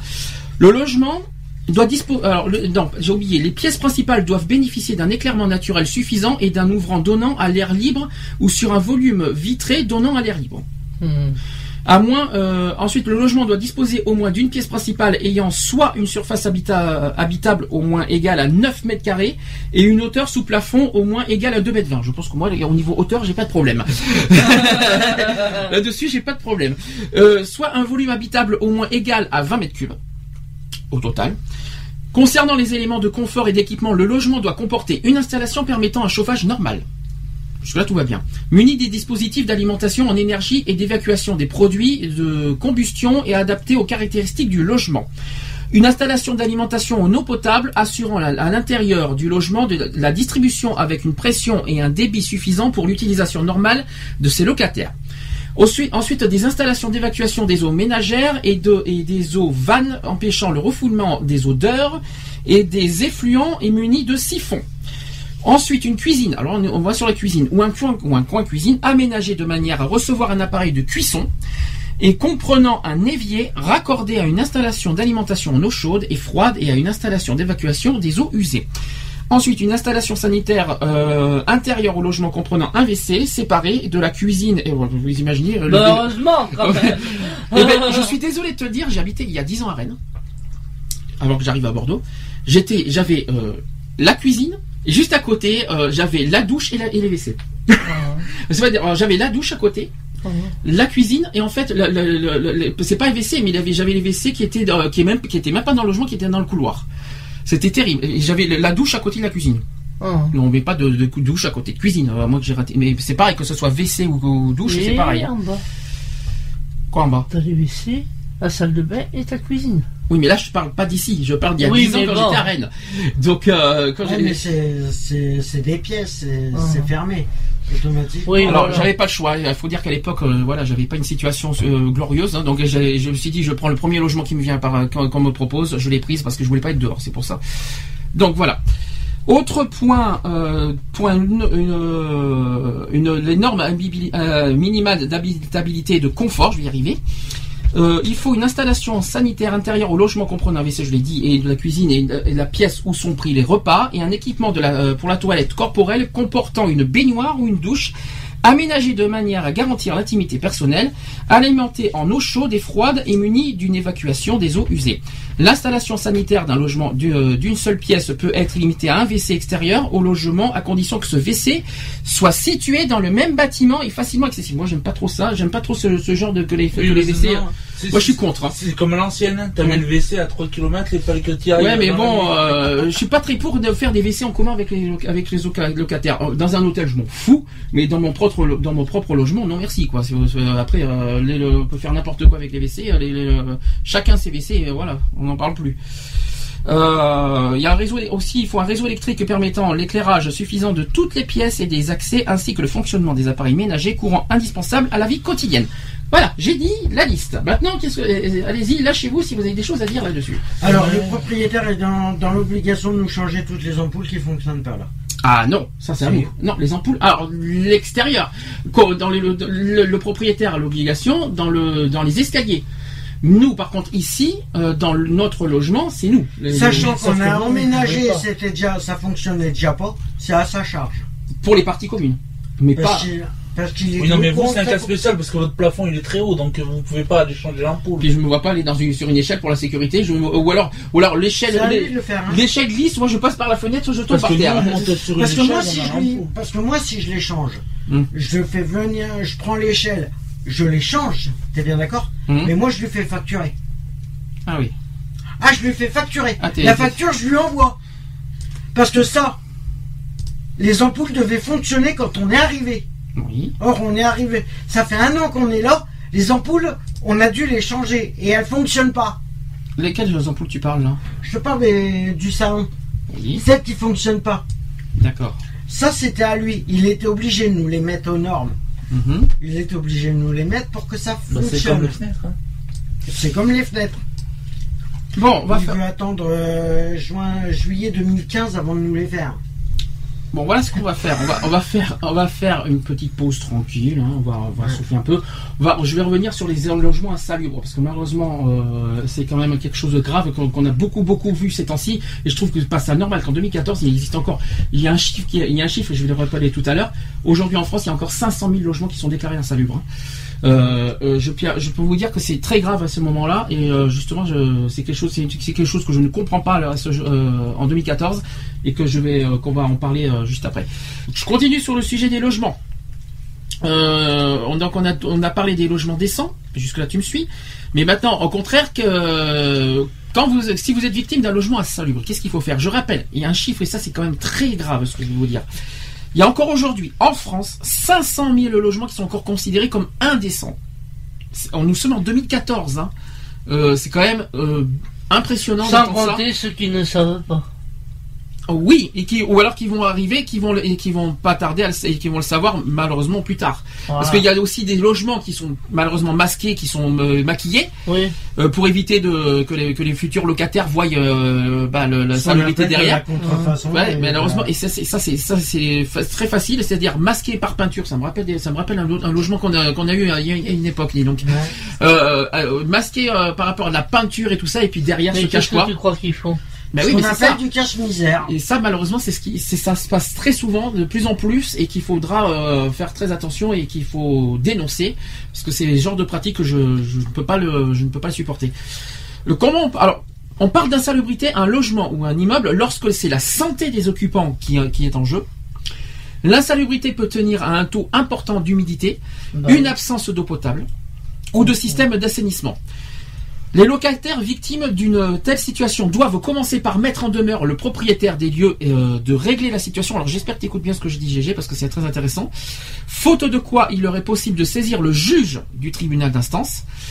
Ensuite, les services sociaux peuvent également être saisis. C'est principalement d'ailleurs la DAS, la, Direction départementale des affaires sanitaires et sociales, qui agit dans ce type de cas. Au-delà de ça, le maire peut être appelé à intervenir. Apparemment, c'est pas ton cas, malheureusement. Euh, il pourra enjoindre au propriétaire de faire cesser les causes d'insalubrité. Et enfin, stade ultime euh, face à l'inertie euh, d'un propriétaire, le préfet pourra être saisi à la suite d'un rapport des services sociaux.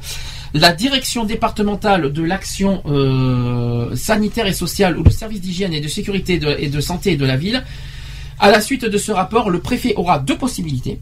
Soit prendre un arrêté d'insalubrité euh, immé- euh, rémédiable, soit le propriétaire aura alors la possibilité de régulariser la situation en effectuant des travaux qui s'imposent soit aussi il prendra un arrêté d'insalubrité irrémédiable, et dans ce cas, le propriétaire n'aura plus aucun moyen d'action.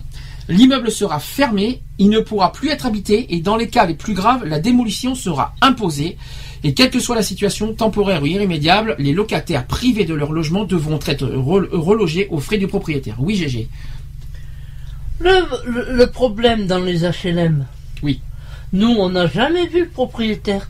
On a toujours vu un mec qui remplace le propriétaire. Donc ça ne veut pas dire que le propriétaire soit au courant de l'insalubrité Ils sont obligés. de ses appartements. que c'est pas un propriétaire que tu as, c'est un bail social que tu as. C'est un bailleur un social. Donc c'est différent. C'est des rep- c'est un représentant de, de, Voilà. de- qui, qui représente, on va dire, on va, on va pas donner le nom de, Mm. de la société, mais qui représente le bailleur social. En gros, c'est ça. Mm. Mais le, le propriétaire, chez toi, Oui. c'est le bailleur, c'est le- c'est c'est l'entreprise. Eh ben alors, pourquoi lui, il fait rien Ben, Parce que il Ça lui coûte pas- quoi de dire euh, il y a de la peinture à remettre là, il y a... ça lui Parce qu'ils coûte veulent pas quoi s'emmerder à le, à le faire. Parce ça, que ça coûte c'est quoi peut-être D'argent. des immeubles- C'est peut-être des immeubles qui sont destinés à la destruction aussi. Oui. Ce qui, est, ce qui est vrai, c'est vrai que tu vois, euh, c'est vrai, c'est bien ce que tu dis parce que je suis en train d'y réfléchir en déta- en détail. Parce que là, on a la différence entre un, proprié- un propriétaire d'un logement privé et face à ça, on a des logements sociaux avec des bailleurs sociaux qui, qui face à ça n'agissent pas. C'est quand même encore plus grave qu'un propriétaire d'un logement privé. Euh, euh, euh, bon, on peut comprendre à la limite un, propriétaire de logement privé s'il n'a pas les moyens financiers seul de, de faire les travaux, ce qu'il faut, c'est un petit peu notre cas. Quand un bailleur social, où est l'excuse? Alors, C'est ah, eux, ils ont les fonds de l'État. C'est ça que je ne comprends pas. Ben oui, mais ils s'en servent pour autre chose. Ah, Mais justement, mais les fonds de l'État sont, sont, sont- ils ont, chaque partie est dédiée à euh, une partie est dédiée à ça, une partie est dédiée à ouais, ça, une partie est dédiée à ça. Ils le font, ils le font pour simplement euh, refaire les extérieurs euh, au niveau de tout ce qui est jardin et tout. Oui, mais c'est quand même plus grave venant d'un bailleur social qui ont les moyens eux de faire les travaux, Ouais. de faire ce qu'il faut les experts et tout ça, et qui n'agissent pas. Pour moi, c'est beaucoup plus grave qu'un propriétaire privé. Euh, un propriétaire privé, il est tout seul, il peut pas, il n'a pas les moyens, ça arrive. Euh, on ouais, peut pas, la on peut pas lui en plupart des vouloir. Des, propriétaires privés, c'est qu'ils travaillent aussi. Oui, mais qui n'ont pas forcément les finances pour faire tout le travaux. C'est ça que je veux dire. Excuse-moi, s'il travaille et touche les loyers, excuse-moi, euh, c'est qui et qui dit qu'il veut pas faire les travaux et qu'il n'a pas les moyens, euh, excuse-moi du peu. Nous avons un appel. Ah, si je ne me Ah. trompe pas? Allô? Lionel. Oui, Cette fois, Ah, tu, tu c'est devrais m'entendre cette fois. oui, je vous entends fort et clair maintenant. Ah, tu m'entends bien comme il faut. Apparemment, tu n'es pas chez toi, donc je te fais un petit coucou quand même. Mais bon, Ouais, euh, si, si, je suis chez moi. avec un nouveau numéro de téléphone, d'accord, pas de problème, pourquoi oui, pas. Oui, oui, j'ai un, nouveau numéro. Enfin, l'ancien est toujours actif, Mhm. mais euh, j'ai un double, double numéro maintenant. Un double Voilà. numéro. Bonjour mon chéri Ah non, tu parles sur ce Bonjour la caille. on se, on se noie pas trop les pieds Non, nous ça va, il fait beau, hein, on a un peu, de, euh, un peu de soleil, donc ça va, on se plaint pas. D'accord. Bon, Bon. je suppose que Voilà. tu, je suppose que tu as, que tu appelles pour, euh, pour différentes raisons.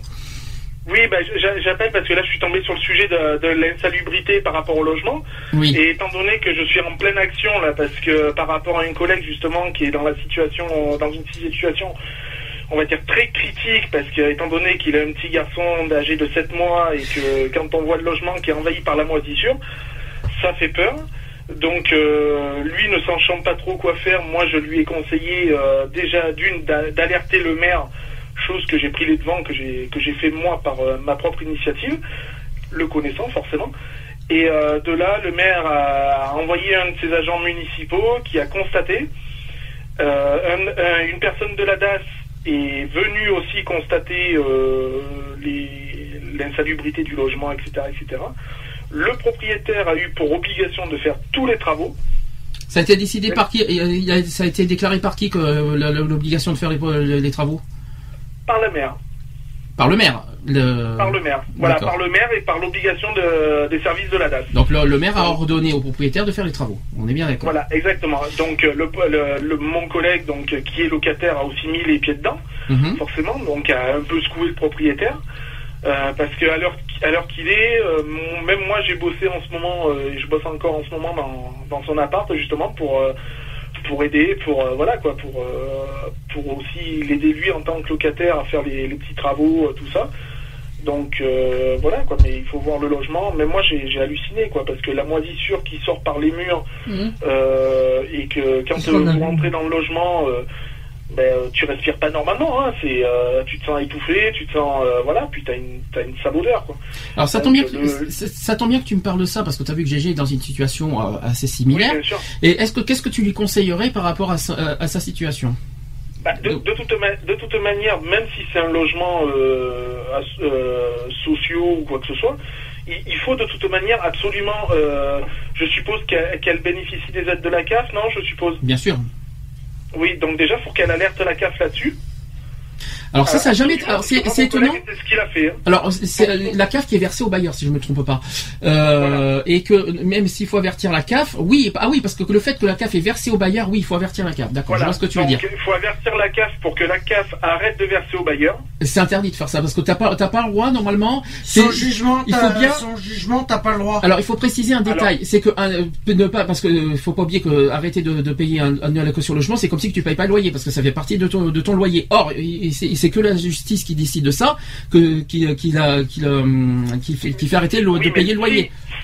Si, si, euh, le, le logement a été, euh, comment dire, euh, vu par, admettons, le maire ou un de ses, de ses, de ses municipaux, et qu'il y a eu donc un contrôle fait par ces personnes-là, y compris la DAS ou autre, ça passe. Parce que moi, c'est ce qu'a fait mon collègue, et ça suffit amplement pour que la CAF arrête de verser au, au propriétaire. Oui, mais ça ça n'empêche pas qu'il faut que tu verses un loyer tant que la justice Ah, n'a ben, pas décidé. Bien, bien- bien sûr, forcément. Ça, c'est dans ton tort. C'est ça revient à la même chose parce que même si on avertit la CAF par rapport à ça, il faut quand même quoi qu'il en soit que tu verses un loyer, sauf si la justice tranche en disant que qu'il faut arrêter de payer le loyer. Mais il y a que la justice Bien qui sûr. peut trancher ça en fait. Mais de, de toute manière, là, le, le propriétaire actuel est, euh, est dans l'obligation de faire les travaux, chose qu'il a déjà commencé à faire. Euh, voilà, enfin, moi je, je passe par derrière pour, euh, pour finir, on va dire, entre parenthèses, parce que quand on voit comment, comment c'est fait, ça, fait, ça me fait peur. Mhm. Voilà, oui. Attends, deux secondes. Faites comme chez vous, il n'y a pas de problème. Euh, non, c'est J'ai mon collègue qui est à la maison, c'est pour ça. En fin de donc, compte, euh, c'est du, en fin de compte, c'est du cache-misère.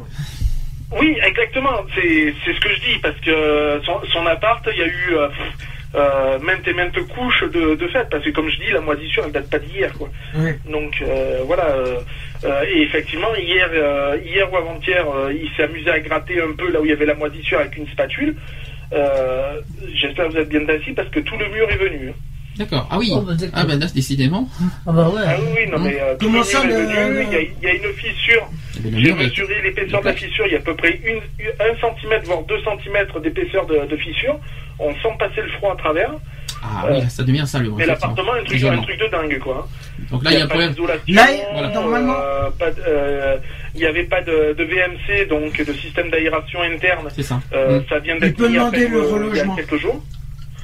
Dans Donc, ces euh, conditions-là, dans ces conditions-là, il peut redemander le relogement direct. Alors justement, c'est ce qui a, c'est ce qui a été conseillé euh, aux propriétaires. Mais étant donné là que apparemment mon collègue euh, a trouvé un autre appartement, bon, on ils doivent aller le visiter demain après-midi, donc euh, on va voir ce que ça donne. Un dimanche Et, voilà. En fonction d'eux, si Oui, c'est bon, bah, ils s'en vont quoi. Mhm. De toute manière. Pourquoi pas un dimanche, bien sûr. Un dimanche, euh, Ben, faut pourquoi pas Mais visiter. il dit oui, mais un propriétaire Ah privé, il s'en c'est le fout. seul jour, oui, euh, le seul jour qui sont dispo. Le propriétaire privé peut venir le week-end, oui, c'est pas un problème ça. Donc euh, Oui. Donc il euh, s'en voilà. fout. Ouais. Après, c'est à peu Bon, voilà. près les seuls bon, jours c'est vrai que malheureusement, il y a beaucoup de, euh, j'appelle ça aussi des marchands de sommeil, hein, de toute Mhm. manière, Oui. qui, qui On en a parlé. permettent de louer des appartements ou même des villas, attention, hein, euh, qui sont totalement et euh, déplorables, quoi. hein, dans un, euh, dans une insalubrité euh, totale, euh, courant, euh, ça laisse à désirer. Oh, mais il y a pire que ça, il y a pire que ça, j'en ai parlé il y a, il y a cinq minutes, c'est il y en a qui cachent carrément les, euh, le- le- les- la salubrité en maquillant les, en, en- en- en- en mettant de la peinture par-dessus, c'est ce qui nous est arrivé dans le logement précédent. Voilà quoi. Et après, te- et après le pire, c'est que plus tard, quand, quand il y a la salubrité, ils te remettent dans la faute du locataire. Mhm. C'est-à-dire, c'est-à-dire que eux ils maquillent ça, mais c'est la faute du, loca- du locataire qui a de, de l'humidité, les machins ici et là, ça te revient dans la tronche. Et ça, je trouve ça, je trouve ça, il est lamentable. Bah, Après, voilà, comme je dis, moi, il y a le, donc euh, la DAS est venue contrôler justement euh, l'état de l'appartement. Et quand, euh, parce que le propriétaire, bien sûr, il a bien cherché à se défendre, hein, en disant que c'était pas lui, que ça Mhm. venait de, de eux, tout ça, patin couffin. Et la DAS a fait un, un test justement de, par un laboratoire de, pour dater de, de quand ça dure. Et il faut savoir que la moisissure, elle date à peu près de plus de 6 ans. Ah, voilà, c'est ça. Oui, mais oui, je, euh, je connais Donc, personnellement. Du coup, le propriétaire, ben, il était un peu coincé, quoi, parce qu'il y a Mhm. 6 ans, il n'était pas dans l'appart. Donc, euh, voilà. donc, euh, du coup, ça, ça pose un petit problème pour le proprio, quoi. Ouais, voilà, c'est Voilà. ça, Et puis, il faut savoir que ce mec-là, euh, dans l'immeuble qu'il a, il a deux appartements et ils sont tous les deux dans le même état. hein. En plus. Un, truc- c'est un truc de dingue. hein. Et qu'est-ce que le propriétaire- vais souvent, euh, je peux dire que voilà, quoi. Et qu'est-ce qu'il dit le propriétaire exactement? Pour savoir, pour connaître Ah ben, l'excuse. ah ben, lui, il- lui, il, euh, lui, il dit oui, je m'engage à faire les travaux, il n'y a pas de souci, patin couffin, mais il s'engage à rien du tout, puisque euh, la preuve, euh, mon collègue, euh, mon collègue, il a fallu limite faire des menaces aux, aux enfants du propriétaire qui sont tous majeurs, hein, je rassure, euh, je rassure, je rassure nos auditeurs, euh, qui sont qui sont majeurs et qui ont connaissance de ce logement et qui savent euh, l'insalubrité qu'il y a dedans. Il a fallu qu'il les limite à, à aller jusqu'à la menace pour que les travaux commencent. Ah oui Et quel genre de menace? Oh bah c'est c'est plus des menaces. euh, bon, c'est- c'est pas de la menace euh, avec une arme ou quoi que ce soit. hein. Menace Ouais, juridique, on va dire, c'est ça. Oui, voilà, Voilà. voilà, ça, Mm. ça en est arrivé là et tout. Mm. Et la dernière Ouais, fois, le propriétaire a, télé- a téléphoné en disant oui, patin couffin, euh, oui, mais bon, tu comprends. Euh, euh, tu savais très bien que quand tu es rentré dans l'appartement, euh, je t'avais mis au courant alors que c'était pas vrai du tout. Je lui dis non mais attends, je lui dis tu te casses les pieds à parler avec lui au téléphone, tu lui dis puisqu'il veut rien savoir, c'est pas compliqué, tu prends ton avocat, tu le fous au tribunal. Mhm. Bon, C'est la meilleure solution. Il n'y a que comme ça qu'ils comprennent de toute manière. C'est si tu t'emploies la voie juridique, c'est fini. Après, ils sont tout mielleux avec toi. Ils te mangent dans la main. Donc, de toute manière, il n'y a que comme ça qu'ils comprennent. Et c'est vrai le pire. C'est vrai le pire, c'est qu'ils ont tellement Parce peur a- du problème Moi, j'ai juridique. vé- j'ai vécu dans, dans une villa avec ma mère euh, quand je suis sorti de mon terrible, euh, bref, euh, truc de vie. Euh, on est arrivé dans une maison. euh, je suis arrivé dans une maison, soi-disant neuve. Euh, fallait savoir que le crépier à l'extérieur, il se barrait, il y avait juste à le toucher, il tombait de la, il tombait. Euh, des fissures dans la maison, en veux-tu en voilà. L'isolation, j'en parle même pas. Euh, les tuyaux de, de cheminée étaient montés à l'envers, ça fait que quand tu chauffais au bois, tu avais toute la suie qui coulait le Mhm. long des tuyaux, et je te parle même pas de, comment on appelle ça, de l'intoxication euh, via le CO2, hein, Mhm. forcément. Donc euh, voilà quoi. Donc c'est ce qui nous avait obligé un peu aussi à déménager quoi. D'accord. Donc voilà. Est-ce que Le seul truc c'est que nous on avait prévenu la comment la la- la- l'agence immobilière qui elle n'était pas justement au courant de, de l'insalubrité de la maison quoi. Et de là la- l'agence immobilière a, a fait a mis euh, a fait son enquête a, a appelé la DAS et tout le bordel et tout et le propriétaire a, a été obligé par contre alors là de d'exploser le conduit de cheminée pour pouvoir tout remettre en ordre euh, et faire les travaux euh, qui s'imposaient quoi. Et ça lui a coûté à peu près euh, quasiment le prix de la, la villa neuve. Quoi. Est-ce que tu as une question à poser, toi qui es dans une situation Est-ce qu'il y a quelque chose que tu que aimerais comprendre, savoir et qu'est-ce qu'il faut faire? Bon, en fait, Gégé, elle est sur la retenue. Je sais pas si tu as compris euh, depuis tout à l'heure ce qu'elle voulait dire.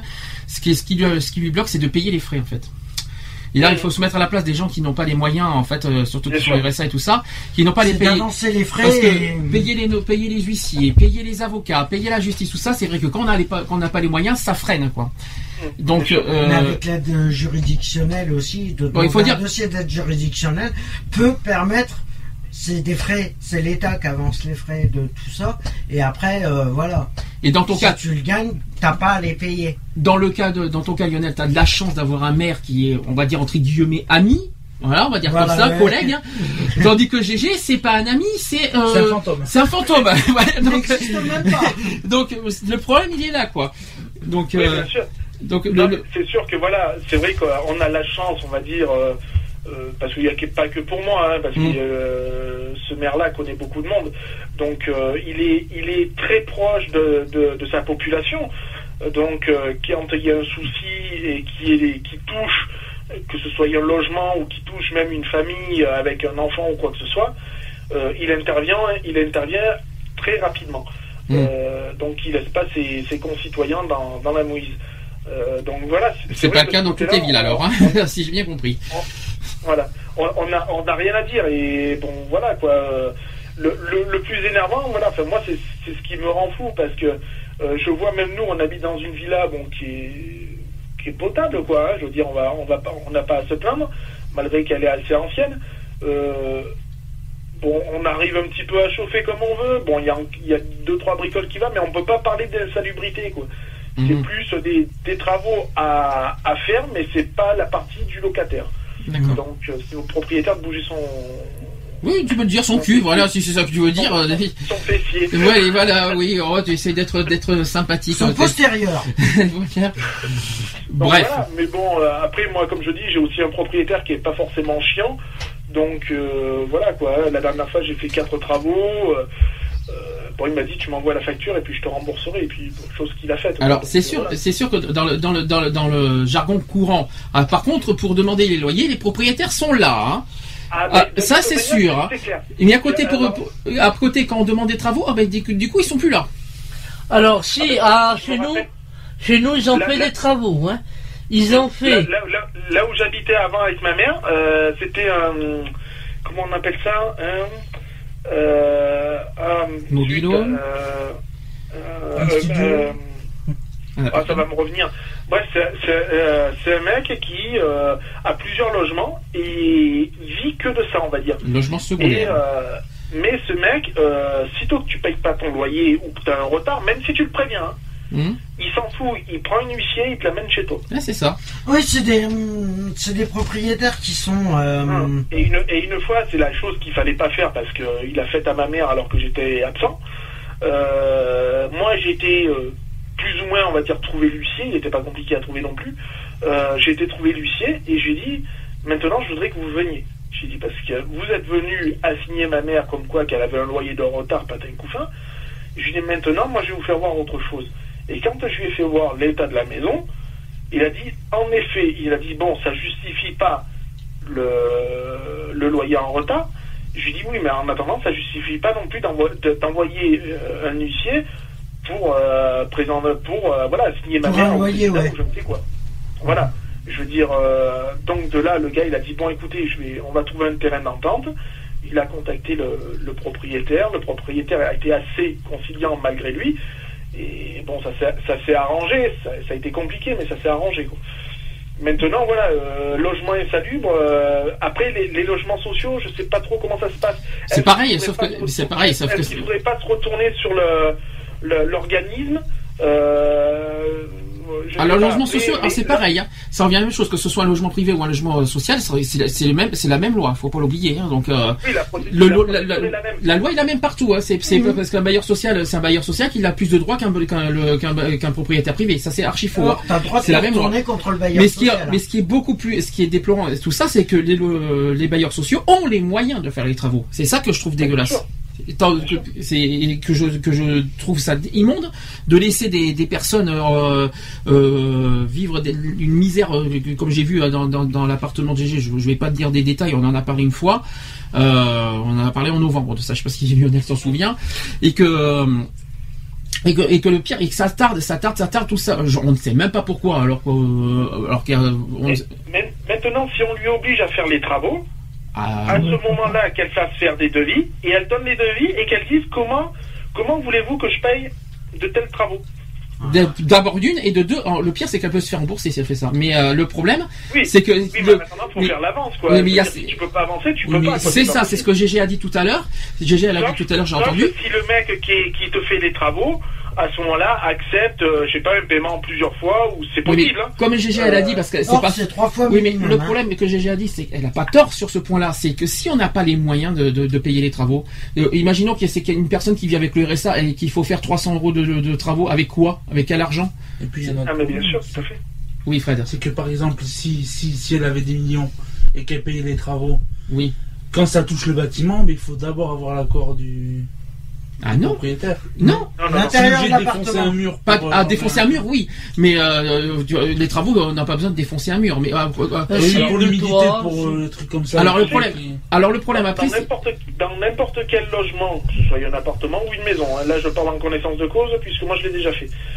Si, admettons, euh, tu as, une cloison et que tu décides, pour agrandir une pièce, de vouloir faire tomber cette cloison, du moment où ce n'est pas un mur porteur, Ouais. tu n'es pas obligé de le signaler au propriétaire. Alors le problème, c'est que si, j'ai- si je comprends bien le, le souci, parce que je, je comprends ce que Fred veut dire, je suis pas, si je me trompe pas, c'est qu'en fait la source du problème vient de, de, de l'immeuble en haut. Tu- Jusque là, tu me suis. Des- des Et que en extras. fait, et ça touche en conséquence l'immeuble de GG. Jusque là, tu me suis. En fait, Ouais. comment ils peuvent faire des travaux par eux-mêmes si, ça, si la source est dans l'immeuble du haut? C'est pas leur charge Ah, en fait.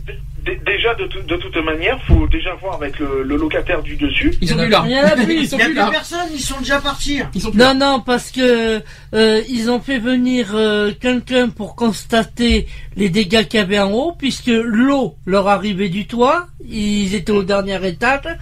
Donc euh, au mois de juin, ils ont changé la toiture et puis c'est après que ça a commencé. hein. Euh, le seul truc euh, qu'ils ont entendu dire, bon ben écoutez madame, en attendant que vous trouviez un autre logement, on vous sort vos enfants, et puis après on vous les redonne dès que vous avez un nouveau logement. Eh ben elle a pris ses gosses et, et elle est partie en Martinique. Non, mais c'est c'est trop facile. cette- Ah bah oui, mais c'est comme ça, hein. Là-bas c'est comme ça. Et donc du coup, ce logement en haut, il n'y a plus d'occupants? Et, euh, et le, le bailleur social fait tarder les travaux. Et ça, c'est le gros problème. Même Et euh, même s'il y a une visite lundi après-midi, si j'ai bien compris, Mm. c'est pas ça qui va, qui va certifier qu'il va y avoir des travaux derrière. C'est ça le, c'est ça le Ouais. problème. Donc, C'est euh, parce qu'il faut défoncer le mur devant eux. Ben, je pense Tu peux pas. T'as pas, le droit de aller, dire, euh, c'est- je vais pas tu dire peux d'aller retirer maintenant, il y a- mais euh, au Tu moins, peux euh, je retirer sais pas, leur, casser Là. les pieds tous les jours, quoi, de leur dire attendez, c'est bon, euh, envoyez quelqu'un, euh, voilà, limite à les harceler, pas téléphoniquement, quoi, je veux dire, au moins ça, quoi. de toute façon, On peut je- se déplacer. Et vous avez pas entendu le pire C'est que, bon, donc ils, ils, ils ont soi-disant refait un toit neuf. Il y a des infiltrations d'eau. Ils ont refait l'électricité. Bon, ça va. Ils, ont, ils nous ont refait le chauffe-eau. Il est même pas aux normes de sécurité. Parce que je vais t'expliquer. Il y a trois prises juste au-dessus de l'évier. Le robinet, par, on sait pas, ça m'est déjà arrivé. Il saute, hein, l'eau va dans le truc é- électrique et nous on saute avec. C'est même pas aux, aux- aux normes de sécurité. Oui, les, les, dis- les distances de prise, tout ça, sont pas respectées. Ça, Voilà. Puis le pire, c'est que ça coule euh, juste à côté des prises et ça Oui, peut, ça voilà. peut- il peut y avoir une électrocution là, mais méchant quoi. Voilà. Il peut même y avoir le feu. Même, euh, ne, ne serait-ce que de l'eau, t'as aussi la condensation. euh, t'as- En plus. Ils nous ont refait euh, parce que l'arrivée d'eau dans les toilettes, ils se sont aperçus que c'était trop vieux, qu'il y avait beaucoup de tuyaux qui étaient percés. Donc ils nous ont fait un raccord. Ils nous ont mis un nouveau compteur, ils nous ont fait un raccord.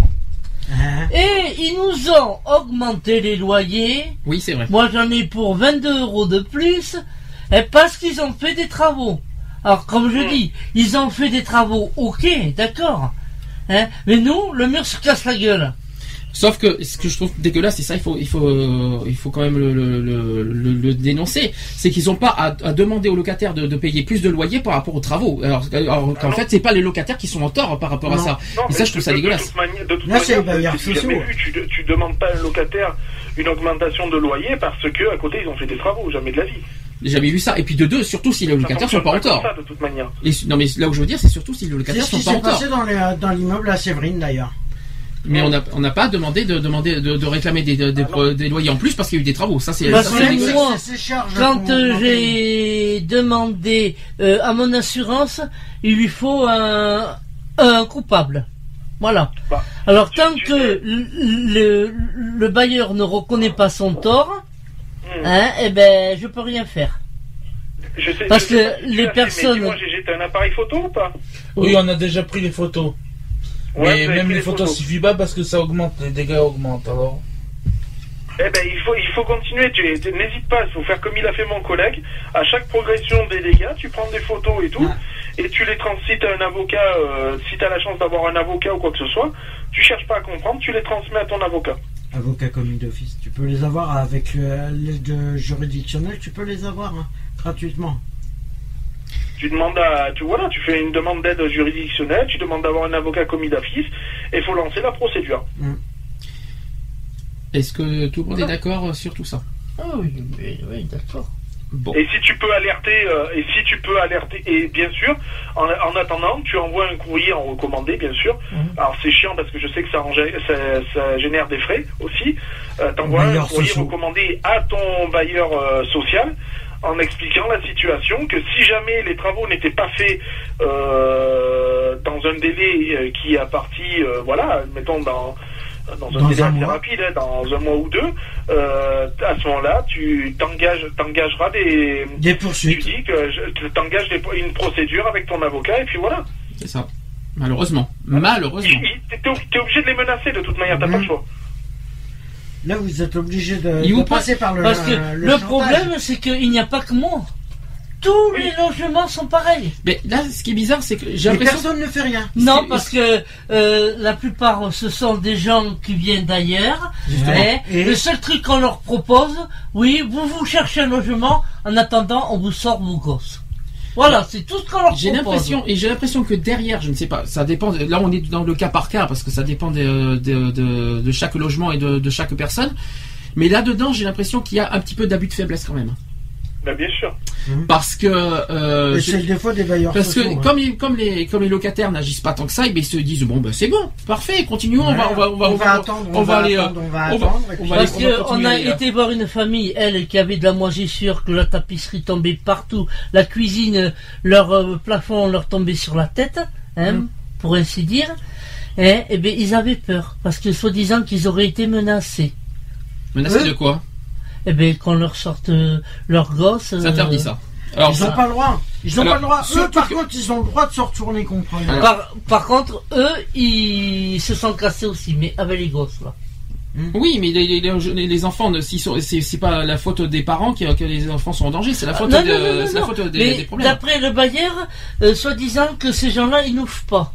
Moi qui tout l'été ouvre, de temps en temps l'hiver, je le fais ici, au- au- aussi quand euh, c'est comme euh, hier ou avant-hier, j'ai laissé mon salon ouvert pendant une heure parce que j'ai lavé par terre, donc j'ai laissé mon salon. Mais ça n'empêche pas que j'ai un moisissure qui arrive quand même. hein.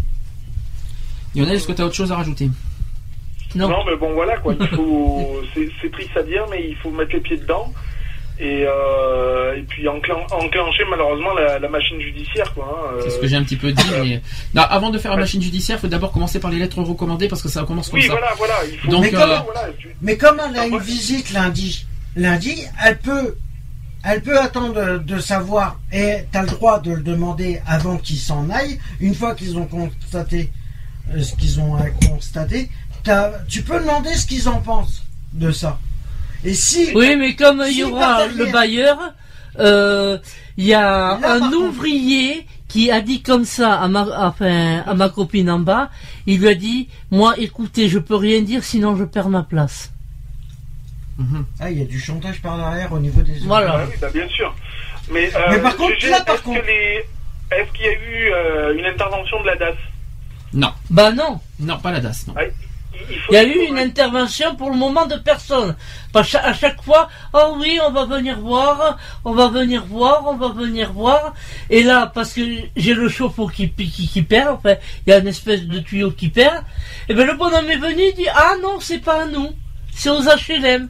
Et les HLM me disent, ah, on va les appeler parce que c'est à eux de regarder. c'est ce que je t'ai dit depuis le début. Ils Ah, se ils renvoient sans arrêt la balle, ils se renvoient Oui, la la balle, tout machin. sûr. Et tant que tu n'agis pas personnellement euh, Mais et par contre, concrètement contre eux, ils vont faire que ça. Et ils vont te faire, euh, ils vont te faire patienter. Autant tant que tu n'as pas fait Déjà la que, ça démarche fait qu'il fallait. deux ans, déjà que ça fait deux ans qu'ils te font poireauter.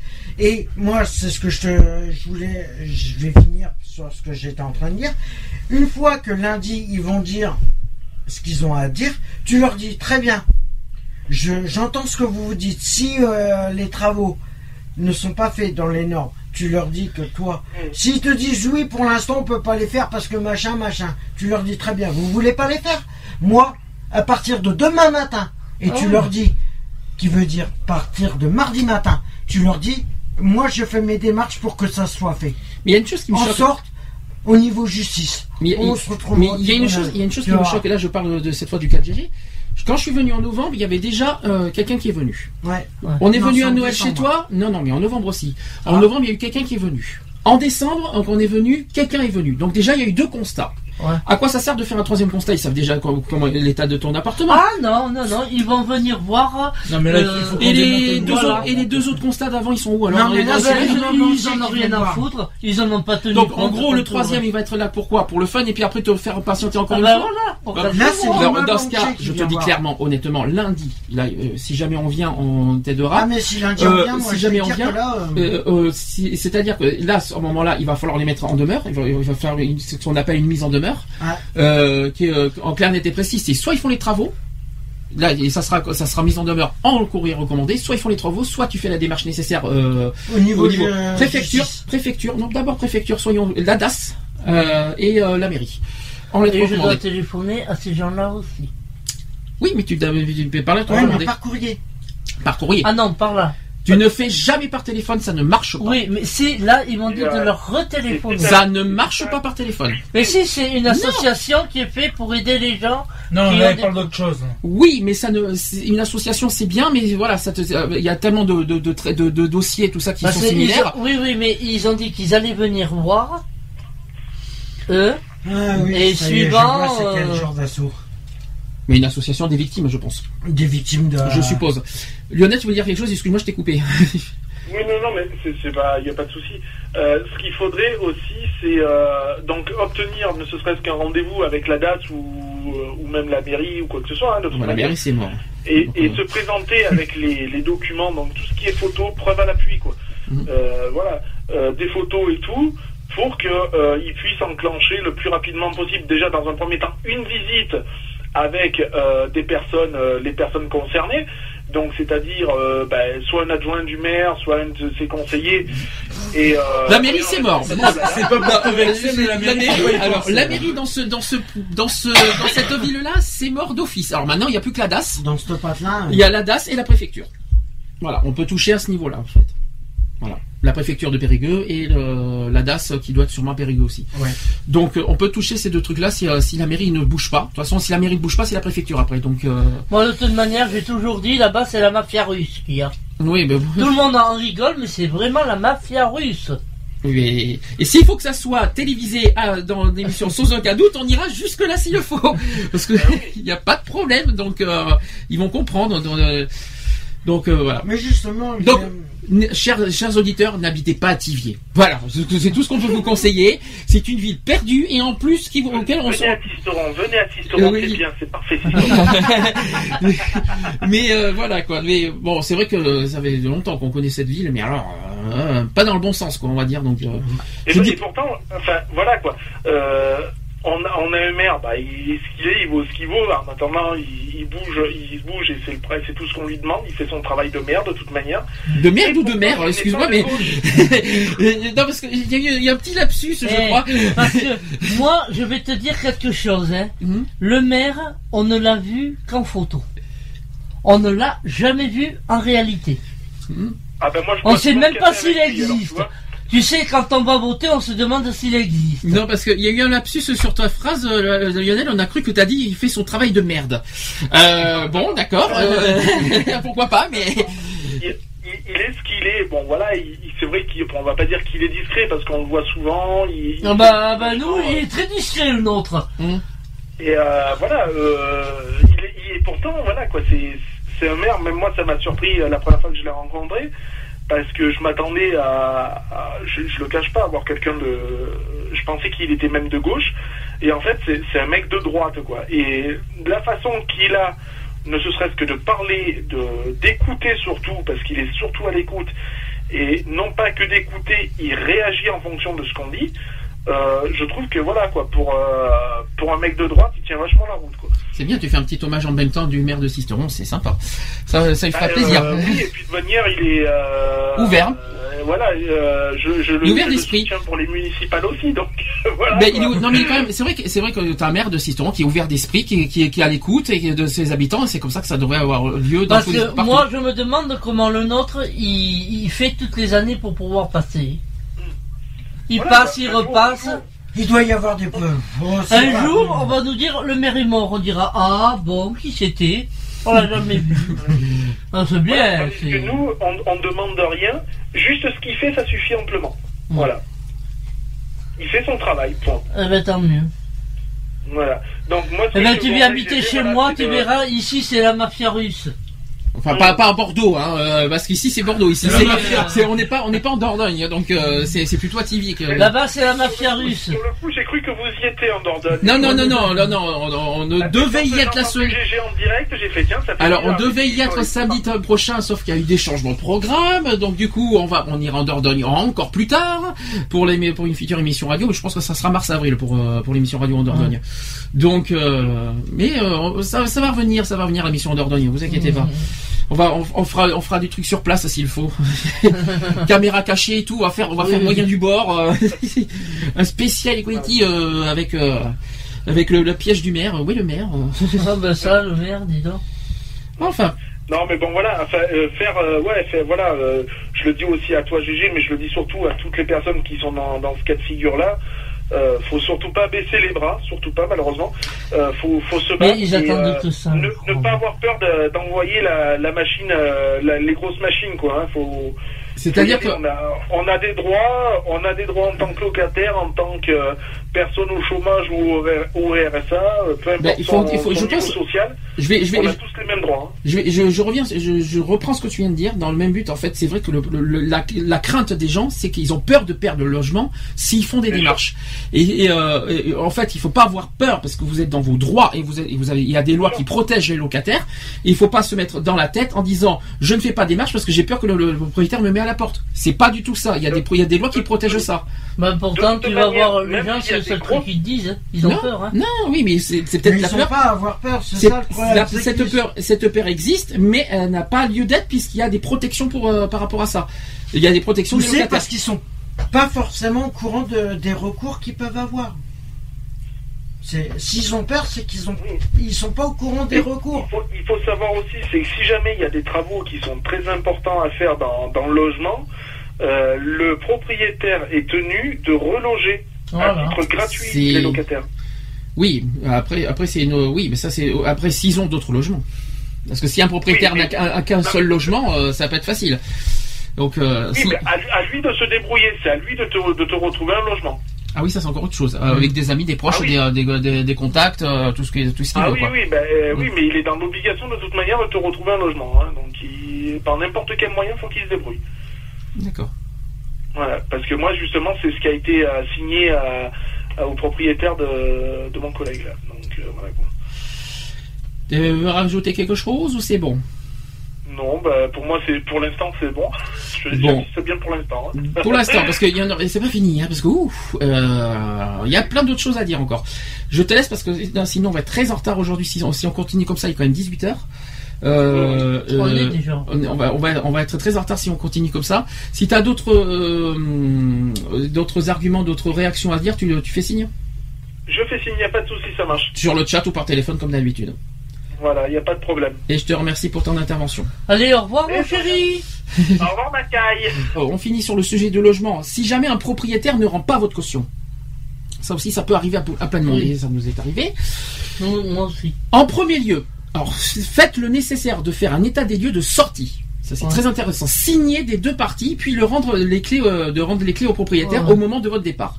Ensuite, si un état des lieux de sortie a été fait, aucune raison bien sûr de refaire d'autres, parce qu'il y en a, certains qui ont tendance à refaire deux, états des lieux, il n'y en a pas besoin. L'état des lieux de sortie doit faire état de, de dégradation réparée, et si ce n'est pas le cas, la caution, la caution doit vous être restituée. S'il y a des travaux mentionnés à effectuer, la propriétaire euh, ou le propriétaire doit vous fournir les factures de travaux exécutés et restituer euh, la différence si la caution est supérieure. Il y a un article 20 22 alinéa 3 de la loi du 6 juillet 89 qui dit le- qui règle cette question et dispose que le dépôt de garantie sera restitué au locataire en fin de bail. Déduction faite le cas échéant des sommes restant dues au bailleur et des sommes dont celui-ci pourrait être tenu au lieu de et, au, au lieu et place du locataire. On ne sait jamais.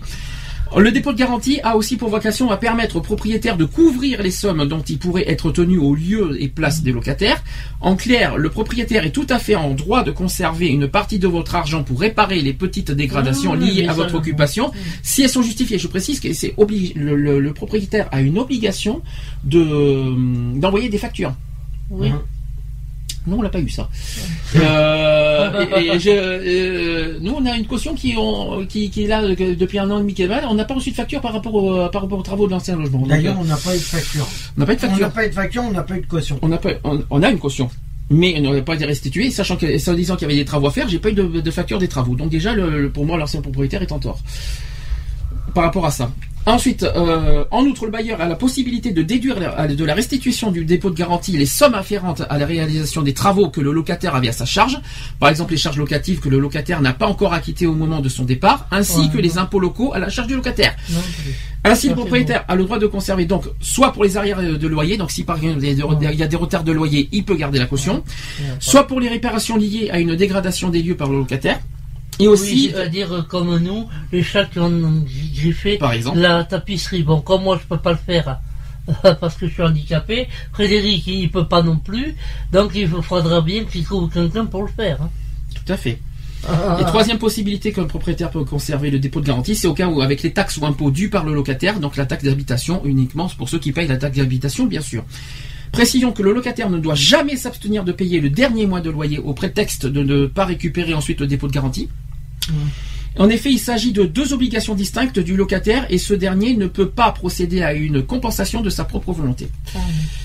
Le locataire, le, le- le- le locataire, oui bien sûr, le locataire, c'est mieux. A en outre l'obligation d'entretenir le logement euh, pendant toute la durée de la location et ne doit pas y effectuer d'importantes transformations. Il ne doit, il ne doit donc pas abattre une cloison sans l'autorisation. Et ça, tu écoutes bien ce que je dis parce que ça te concerne. Oui, mais, oui, Écoute mais bien. le problème c'est que la, la, la cloison elle va s'abattre toute seule si mais, ça ouais, mais ça c'est pas ta Elle est tellement mais toi pas. Je veux la dire, mais cloison, toi, t'as pas le droit de mais tu n'as pas toi Ah, personnellement. c'est marqué, c'est clair, l'initiative précis. Voilà. Obligé de prévenir le propriétaire. Et voilà. Et en plus, il faut une autorisation du propriétaire. Donc, au pire, tu demandes l'autorisation du propriétaire par écrit. Et, si tu as l'autorisation écrite du propriétaire, à ce moment-là, t'as rien à craindre. Mais malheureusement, c'est mal barré. Euh, Par contre, le problème qui est, c'est qu'avec les bailleurs sociaux, pour faire d'éventuels travaux, les seuls travaux que tu peux faire quand tu es sous bailleurs sociaux, c'est les peintures, les papiers peints et les robinetteries. C'est tout. Abattre oui. quelque chose, de se faire un truc dans l'appartement, même si c'est une cloison, Euh, ils te tu- le refusent. Oui, tu me vois refaire la tapisserie? C'est pas fini. Parce Non, que mais- je vais répondre à ta question. vois choses qui sont- monter sur une échelle? Je vais, Non, mais Il sera plus vite descendu qu'il est monté. je vais pouvoir répondre à la question de GG. Ça va être vite fait, bien fait. Le propriétaire ne peut toutefois pas imputer au locataire les dégradations liées à l'usure normale du logement. Oui. L'usure normale. Oui, oui, oui. Ça veut dire que si c'est pas toi qui as fait euh, les, les us- les usures Ah, du mur en haut, tu n'as aucun. Ils ont pas à dé- Ce que je veux te dire. demander à mes Tu n'as pas compris. Je vais, ré- je vais. Non, non, mais fais pas ça. Ça, ça va se voir avec l'expertise. Ouais, Euh, ce que je veux dire, ce que je veux dire, c'est que l'usure du mur en haut, ouais. les bailleurs n'ont pas le droit de déduire ta, dédu- euh, ta caution Ouais. par rapport à l'usure normale des murs. Mais c'est très important à dire parce qu'il y en a plein qui se font Si voir là-dessus. Oui, ce mais passé. Malheureusement, oui, mais malheureusement, malheureusement, il y en a plein qui sont victimes de ça, et c'est pour ça que j'ai dit euh, que là sur sur les escroqueries et les arnaques, euh, parce qu'il y en a plein qui sont victimes de ça, que les, les propriétaires, euh, la, la preuve, tu viens de dire que, t'es, euh, que, que vous avez fait, euh, qui vous ont augmenté le loyer, qui n'ont pas lieu, ça n'a pas lieu d'être. Non, ça, c'est- non, non, c'est l'usure naturelle de, de, de trucs, et ce n'est pas en plus de ta faute, parce que ça vient du haut, ça ne vient pas de toi. Ouais. Et ils te font payer un loyer, ils te font augmenter un loyer qui n'a pas lieu d'être, sachant que ce n'est pas de ta faute. Donc déjà, euh, ça fait deux torts. Et, et ils n'ont pas intérêt non plus, et c'est ça que je t'ai averti à l'avance, ils n'ont pas intérêt non plus de déduire ta, ta, ta, future, ta caution par rapport à ça. C'est pour ça que je t'avertis sur ça. Euh, en revanche, en revanche, le propriétaire est en droit d'exiger que les trous soient entièrement bouchés- euh, rebouchés au niveau a des pas- murs. Mais si c'est Si, une, on en a fait que 4. Oui, bon, ben. alors ce qu'on appelle les murs, alors ce qu'on appelle les murs, c'est sûrement par exemple quand vous faites des, des- des perceuses, là, vous savez quand vous faites des, oui, euh, ben quand vous percez les euh, murs, non. il est en droit effectivement de, re- de demander de a- reboucher Ah, les normalement, euh, normalement, Ça se perce tout seul après. Oui, mais c'est, c'est- il a le droit, quoi. C'est ça que je voulais vous dire. Ouais, ouais. Euh, il arrive parfois que la régularisation, la régularisation des charges ne soit pas possible dans le délai de deux mois. Et dans ce cas, les tribunaux estiment que le propriétaire bailleur devra restituer 80% du montant du dépôt de garantie au locataire et le reste lors de la régularisation annuelle. Euh, le propriétaire pourra aussi conserver une partie du dépôt de garantie jusqu'à la réception du décompte des charges annuelles. Contre temps depuis. euh, voilà. Euh, bon à savoir, avant de procéder à l'état des lieux, il peut être intéressant de demander au propriétaire de passer voir l'appartement Ouais, C'est un peu mal barré. trois, ouais. et de vous indiquer les réparations qui doivent être faites lors de votre départ. Ainsi, vous ne serez pas dépendant du propriétaire quant à l'entreprise qui réparera le logement. Nous, c'est pareil. Dans le, dans l'ancien logement, on a fait plusieurs courriers euh, par rapport On à ce qu'il y a dans jamais la- eu de réponse. et il n'y a hein. jamais eu de réponse. Donc déjà, il était au courant depuis le début. hein. Et depuis, d'ailleurs, en plus, on a, on a déclaré le logement à Saint-Luc depuis le début, 2006. Et puis après, il nous, 2006. il nous arnaque quand même à la fin. Le propriétaire aussi dispose de deux mois à compter de la remise de des clés pour vous rendre votre argent. C'est la loi qui le lui impose. Donc il Ah. a deux mois pour vous rendre la caution en plus. Hein. Voilà, c'est- j'ai tout dit sur le logement. Est-ce que vous avez quelque chose à rajouter? Oui. Je vais claquer une allumette et puis je vais y foutre le feu comme ça au moins. Ah ben il non. sera pas détruit pour rien. ah bah là, là c'est Ah, carrément... mais là, tu es en tort. mais je le sais. Sur les voitures. Dit Ah. que j'a- j'avais fait une promesse tout à l'heure par rapport aux voitures. Vous savez que ça, ça- ça court beaucoup sur, sur Internet les voitures.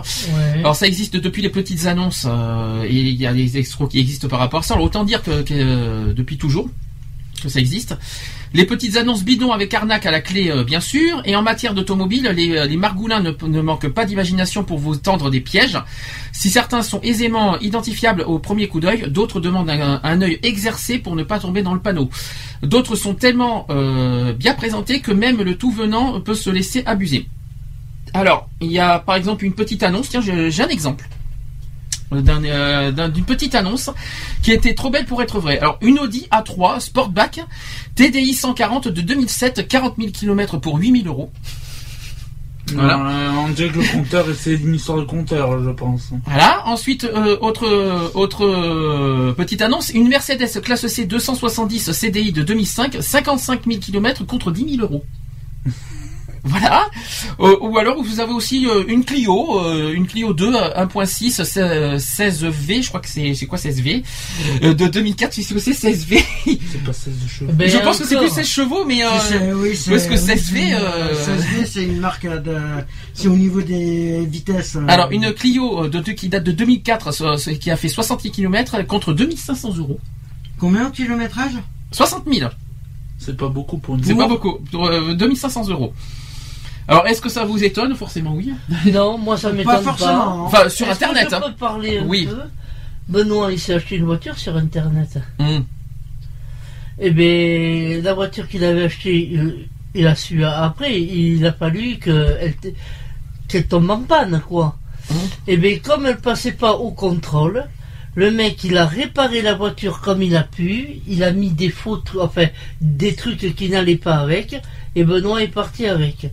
Heureusement qu'il il lui semblait avoir entendu un bruit, il s'est arrêté sur le bord de la route, et heureusement, hein, parce que... Accident, sinon. Mais ouais, c'est ça. Ça aurait, Voilà. pu être, ça aurait pu être pire, surtout. Et tu sais que là, il a. Oui, mais de- il a payé 3000 euros quand même. Oui, il a le droit de demander le remboursement. Ah bah oui, mais c'est ce qu'il est en train de faire, c'est en jugement et tout. hein. Ça va pas être facile, hein, parce qu'il faut le prouver. hein. Il, faut Ah ben oui, ah ben et- Non, il faut le prouver. Non, parce que ce que je ne pas le prouver, il faut prouver que le, Oui, le, problème. une non, mais il faut prouver que ça date depuis euh, avant l'achat. C'est Ouais, ça ouais. le problème. Il faut prouver, il faut prouver que la- le, le problème de la voiture date avant l'achat qu'il a- que, que Benoît a oui, fait. mais il y a un expert euh, qui est passé et qui a prouvé que le mec, euh, il a fait une grosse connerie quoi. Le garagiste, en plus c'est un garagiste qui arrête pas de, voir- de vendre des voitures. Hein. Eh ben, il Qu'il a fait une merde. grosse, ah ben il va fermer, hein, moi je pense. hein. Alors, précision sur Internet que, que lorsque l'on cherche un véhicule d'occasion sur un site de petite annonce, on classe souvent les résultats par prix. Ça, c'est vrai que tout le monde peut faire fait ça euh, Mm. partout sur Internet. Et ces véhicules dont le prix est, est très bas par rapport au kilométrage et à l'année modèle apparaissent donc en haut des résultats. Une bonne façon d'attirer le euh, donc le le chaland, c'est-à-dire tout, euh, enfin, bon, bah, pour les arnaqueurs, c'est facile quoi. Et, mais surtout ne foncez pas tête baissée, ça fait plus mal, surtout. Et un prix manifestement trop bas par rapport au prix du marché et à la cote cache quelque chose. C'est normal. Regarde la. Ouais, mais tu peux pas le savoir. Alors, au mieux. marché. Il a payé 500 euros, ça, ça, ça va bientôt faire Non, mais 200 500 pour moi. euros, oui, mais c'est Mais là, c'est- pas Internet. de 10-12 000. Et, premier- et en plus, on n'est pas dans un achat particulier, nous sommes dans un achat par Internet. Donc c'est pas. Mais lui aussi, peut-être qu'il a D'accord. fait.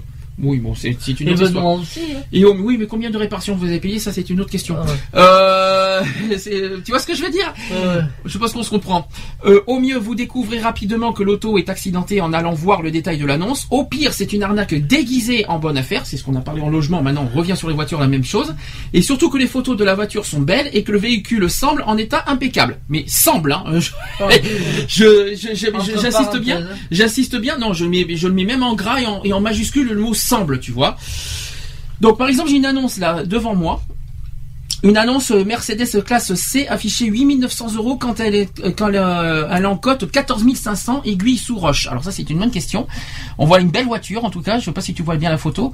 Euh, Mercedes-Benz C270 et que classique 8900 euros. C'est une voiture d'occasion, deux propriétaires précédents. Ça c'est plutôt bizarre. Euh, 170 000 kilomètres. Ah bon? 170 000 km à 8900 euros, je n'achèterais pas déjà. euh, ça Par c'est. contre, photos- euh, par contre, faut faire gaffe, ouais. Et de- attention dans les annonces aux photos. Faites Ouais. très attention aux photos. C'est, euh, c'est malheureusement Après, c'est. pour ceux qui sont sérieux, il y en a qui précisent pour pièces détachées. Mhm, mhm. Ça veut dire que tu peux pas rouler avec. Donc déjà, tu te doutes bien qu'il y a un, qu'elle a un problème. Ah, détachées, figure-toi, euh. figure-toi que moi j'ai vu, j'ai vu une annonce de euh, le mec vendait son auto pour pièces détachées. Il l'a bien précisé, Mhm. mais en état roulante quand même. Après, pour la déplacer, c'est plus facile après. Alors quels sont les conseils pour éviter les arnaques par rapport aux voitures Premièrement, jugez de la personne au téléphone. Attention aux personnes trop pressées essayez de discuter un maximum pour établir sa crédibilité. Et attention aux professionnels aussi. Deuxième conseil qu'on peut vous donner, c'est lorsqu'on vous demande de rappeler un numéro à l'étranger, ne rappelez pas et faites attention lorsqu'on vous appelle de l'étranger. C'est ce qu'on a dit au début d'émission par rapport au téléphone. Quand vous voyez un numéro qui est plus 22, plus tout ça, ne répondez jamais. Dans le doute, mieux aussi vaut abandonner, tout simplement. Quitte à rater l'affaire du siècle, on s'en fout. hein, euh, vaut mieux, vaut mieux rater une affaire du siècle plutôt que de se faire arnaquer et de- euh, du jour au lendemain que la voiture pète. hein. Euh, si le prix proposé est largement supérieur à la valeur de l'automobile, méfiance bien sûr, à moins que votre voiture soit exceptionnelle, il y a peu de chances que quelqu'un soit prêt à payer plus que ce que vous en demandez. Autre point, autre conseil, c'est éviter les achats par des tiers de confiance ou des professionnels, surtout de l'étranger. Si la personne veut votre véhicule, elle se déplacera, tout simplement. Autre conseil, c'est bannissez les paiements de virement bancaire. Très important à souligner. Et encore moins en liquide, c'est-à-dire liquide, de toute façon, ne payez, jamais en liquide, parce que vous n'avez aucune preuve d'achat avec les liquides. Euh, il faut vraiment que vous ayez une trace bancaire par rapport à vos achats de voiture.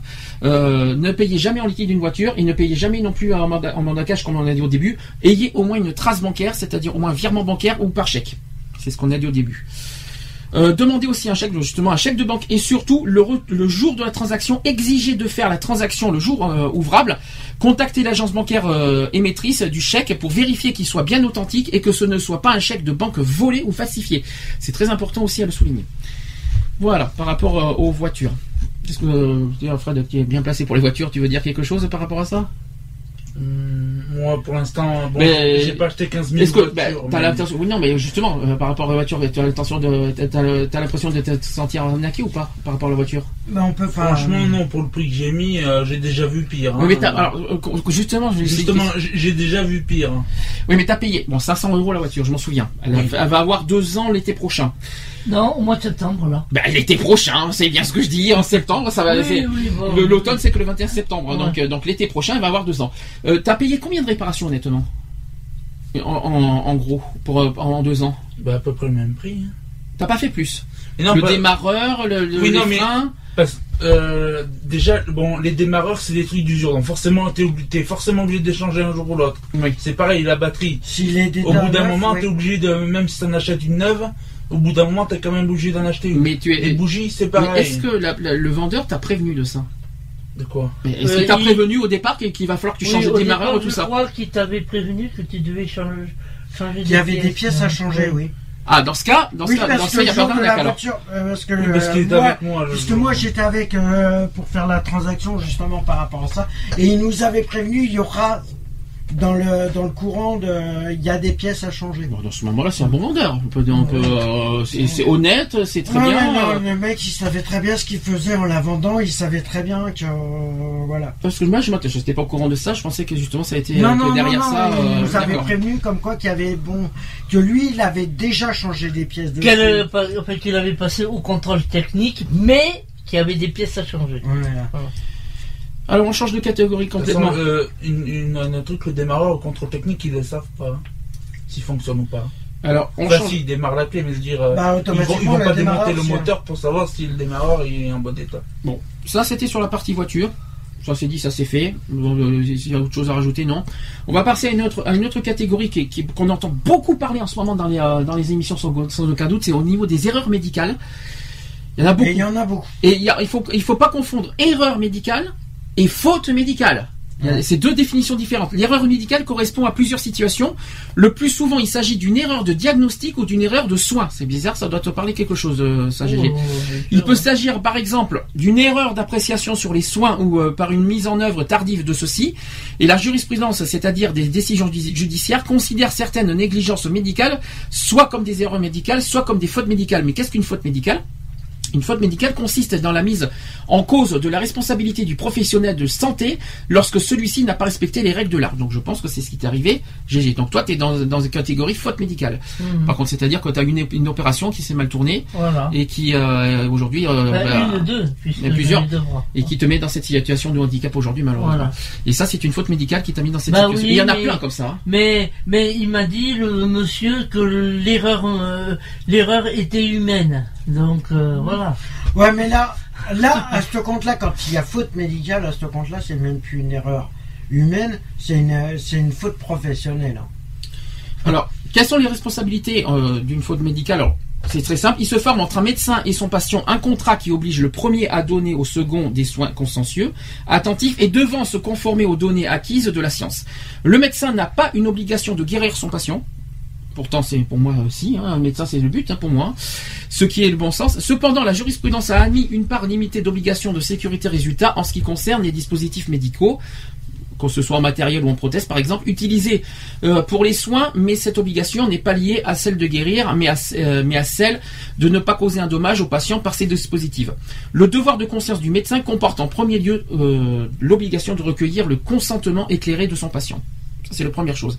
Et c'est à la victime d'une erreur médicale de prouver l'existence d'une faute civile ou pénale pour engager la responsabilité du médecin ou de l'établissement de santé. La responsabilité du médecin, après, c'est l'assurance du médecin qui, a- qui, a- qui, Ah. qui, sera euh, débloquée. Ou de l'hôpital. Ou de l'hôpital. Ah oui, ça va. Si ça va, si c'est dans un hôpital, c'est carrément l'assurance de l'hôpital. Ouais. C'est vrai que ça va jusque là aussi.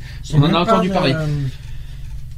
Donc, euh, donc la, bonne, pratique du droit médical n'est pas affaire de, de profane et en la matière, le médecin ou l'établissement concerné a souvent euh, à cœur de vous démontrer au travers d'une conciliation que votre cas relève euh, d'un coup du sort et vous expliquera qu'il n'y a pas la moindre existence d'une faute, comme par hasard.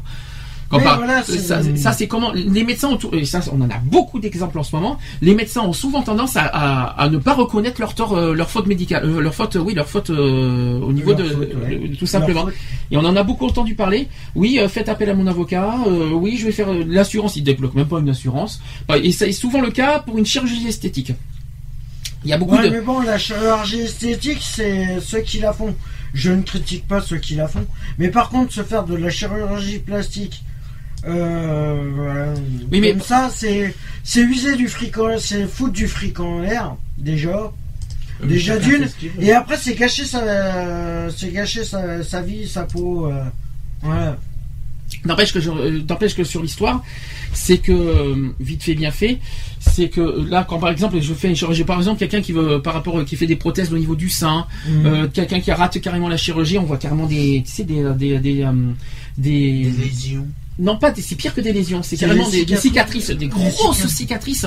parce que c'est- une opération s'est mal tournée Mhm. et que le et que, que par derrière, le médecin ne reconnaît pas son erreur. Euh, je sais pas, euh, C'est je sais terrible pas si vous ça. vous souvenez de l'affaire qu'il y a eu euh, d'un médecin qui aurait laissé un scalpel dans le corps de sa, de sa patiente lors d'une opération. Ah bon Et ils l'ont tellement charcuté, ils l'ont pour essayer de le récupérer, tu sais quoi? Elle est paralysée à vie. Ah, Ça promet. Donc euh, Elle voilà. est paralysée à vie là. la nana. Donc quoi qu'il en soit, là, là c'est plus un conseil qu'on va dire, c'est euh, soyez sûr du médecin, quand, notamment pour ceux qui font des chirurgies esthétiques, parce que c'est ce problème-là qui est victime le plus, ou alors d'une faute médicale. Comme, mais ça par contre, euh, on peut pas se deviner, hein, une faute médicale c'est une faute médicale. Mais de toute façon, le problème, Mais- c'est euh, par rapport à ça euh, qui font la chirurgie, il faut savoir que les que les praticiens qui font ça, c'est souvent en arnaque. Mais ce que je veux dire par là, c'est qu'un médecin, a- a- a- un médecin, la première, le premier rôle d'un médecin, c'est de sauver, euh, de, de, de, de- par rapport à son patient, le sauver, euh, tout ce que vous voulez. Et si un médecin ne reconnaît pas son tort, euh, pourquoi il ne reconnaît pas son tort? Parce que forcément, et ça c'est la première chose qui me vient, qui me vient à l'esprit, c'est que Il s'il ne reconnaît pas son tort, il sera radié. La peur d'être radié. Mais non, je pense qu'il y a la peur d'être radié de l'ordre des médecins, tout simplement. Et donc, et forcément, il y a ça derrière. Et, et- et, vaut mieux, en gros, avoir une victime qui, vaut mieux ça plutôt que de perdre son emploi. Mm. Mais je- un médecin, Ouais, normalement, mais il a c'est la- pas ça aussi. il doit avoir une conscience s'il y a quand une même. erreur, si ils arrivent à trouver une faute mé- euh, médicale ou une erreur médicale, le problème c'est qu'ils sont pas payés.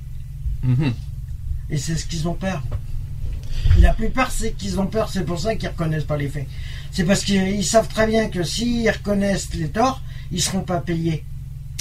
Quoi qu'il en soit, bon, les médecins, normalement, ils ont une conscience euh, morale.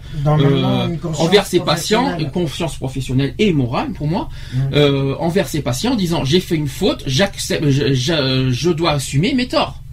Et pas mettre et pas laisser pourrir son patient à le laisser moisir dans le dans son dans comme il- comme comme j'en ai souvent vu dans dans dans les, dans les émissions sans aucun doute euh, personnellement euh, c'est c'est ignoble de voir ça euh, c'est j'ai jamais vu ça de ma vie mais malheureusement c'est souvent le cas des, des chirurgies esthétiques Et il y a, il y a eu pire que ça j'ai mais je sais pas si tu avais entendu cette émission là j'ai passé un exemple comme quoi il y a eu un- une ponction lombaire qui s'est mal passée ouais. Oui, la personne est devenue et la personne est devenue handicapée, paralysée sur un Ouais, fauteuil roulant. rappelle. Et ça, c'est terrible. Et le pire, c'est que le médecin ne le reconnaît pas. Ouais. Et ça, Elle franchement, est devenue paraplégique. c'est quelque chose que moi, je trouve ça ignoble, que je ne peux pas supporter. La personne n'est pas loin, elle, elle- elle habite à Agen. hein. Euh, donc, je fais un petit, euh, un petit hommage à cette personne euh, qui, qui a eu du mal à, à faire. euh, à- euh, je ne sais pas comment elle fait parce que moralement, elle est forte. donc, parce que elle. euh, elle, euh, Normalement, le- elle- je sais pas comment elle fait pour se battre par rapport à ça, parce que quand on devient handicapé, euh, euh, paralysie, euh, faut, faut avoir, faut, faut le faire comme euh, la, la force Ouais, mentale c'est, euh, abusé aussi. C'est, Remarque, moi j'ai ça. déjà entendu dire, C'est ce qui euh, s'appelle un un docteur- de toute manière, bon, je l'ai raté, ok, mais je porterai ça, euh, elle est diabétique, donc je dirais que à cause du diabète. C'est ça. Oui, c'est c'est Oui, souvent Voilà, reporté ça. sur autre chose. C'est vrai. C'est vrai. Voilà. C'est vrai. En gros, on, on reporte sur euh, une autre, Voilà. euh, euh, euh, une excuse, si tu préfères, pour Mais dire c'est bon ben voilà. excuses. En gros, c'est pas de ma faute. C'est de l'inconscience professionnelle. Le problème, il est là, c'est de l'inconscience professionnelle. Et ils savent très bien. Ils savent très bien qu'ils le font. Il y en a, ils le font exprès de se, se faire. de- bon, ça arrive, euh, ça arrive de faire des erreurs. Mais le, le mieux, c'est de le reconnaître directement. Autre chose qu'on Au dit. lieu de faire souffrir des patientes comme ça, de, pour qu'ils entament des procédures comme ça. Juste, une- juste une dernière chose par rapport à ça. Là, je parle des chirurgies esthétiques, notamment pour euh, des femmes qui se, sont, font- qui se font refaire les seins. Attention à la qualité de, de- du produit. Oui. Euh, J'en ai beaucoup entendu Justement, il y a parler. une histoire avec Euh, les prothèses. oui. Exactement. Mais euh, et apparemment il y a le- c'est cancer, mais pire que ça, c'est qu'apparemment il y a un produit euh, qui, qui, qui court euh, dans pas mal de coups de coins. Et c'est pas que c'est totalement une arnaque, c'est que malheureusement c'est une- on va dire euh, entre guillemets une malfaçon. euh, C'est une petite malfaçon qui malheureusement, euh, on dit que euh, ça, ça dure quelques jours et au bout de certains jours, malheureusement, ça devient. Alors soit, j'ai vu un exemple, un sein qui s'est retourné, par exemple, dans le mauvais sens. Ah. Oui, Euh, c'est parce sein- qu'ils ont ouvert plus grand que par rapport à la. Parce que le problème du, du sein qui se retourne, Mhm. c'est que en fin de compte, ils ont ouvert deux fois plus que la prothèse Mhm. pour faire rentrer la prothèse.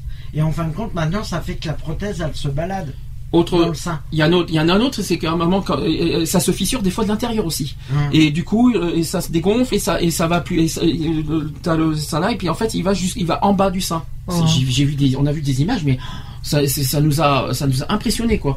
Et, les- et- et le- moi, ce que moi, ce qui me dérange, c'est que les médecins ne, ne- ne reconnaissent pas leurs erreurs. Et ça, ça, ça, ça me Moi, démonte. normalement, ça Et, euh, Des pratiques comme ça de chirurgie, c'est c'est con ce que je vais dire. Et peut-être que je pense qu'il y en a qui vont me suivre là-dessus.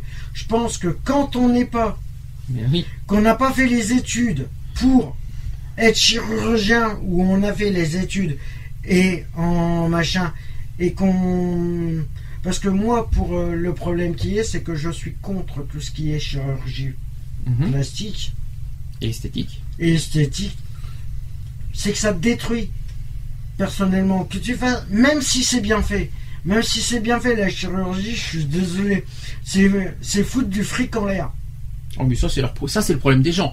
Ça, oui mais ça devient une arnaque Oui, mais ça c'est c'est- ça c'est le problème des gens de, de, de ça foutre devient du leur- profit au Mais- niveau mais des médecins Le pire, c'est que les, les personnes sont au courant des risques au départ. Mais ce que je comprends pas, c'est que euh, les, les risques au départ, on les connaît tous. Mais ce que je ne comprends pas, c'est une fois qu'il y a une erreur, que le médecin ne reconnaît pas son erreur. C'est ça que c'est ça que moi Non, je, que je dénonce. C'est que, ouais, mais même. Et là, on peut pas vraiment en vouloir par rapport à l'erreur. On peut pas vraiment en vouloir aux médecins, sachant que les patients étaient au courant du risque. Mhm. Alors, Parce je que vois pas pourquoi que- on attaque un médecin, or que Tu crois les patients que sont au courant du risque. quand ils m'ont fait les mains, ils m'ont dit Ah, vous avez un risque Ils m'ont rien dit. Normalement, ils sont obligés d'avoir. Ah, bah oui, mais moi, ils m'ont rien dit. Enfin, quoi qu'il en soit, euh, moi c'est quelque chose que je dénonce. Les médecins, merci, s'il vous plaît, reconnaissez vos erreurs. Point. C'est tout. C'est la moindre des choses. Bon, Euh, quand c'est une personne qui, qui porte plainte, mais dernièrement, c'était tout plein de femmes qui avaient été euh, euh, euh, ratées justement sur les prothèses et tout. oui. Eh bien, Ouais. ils ont foutu le, le médecin en justice et bien il n'exerce plus.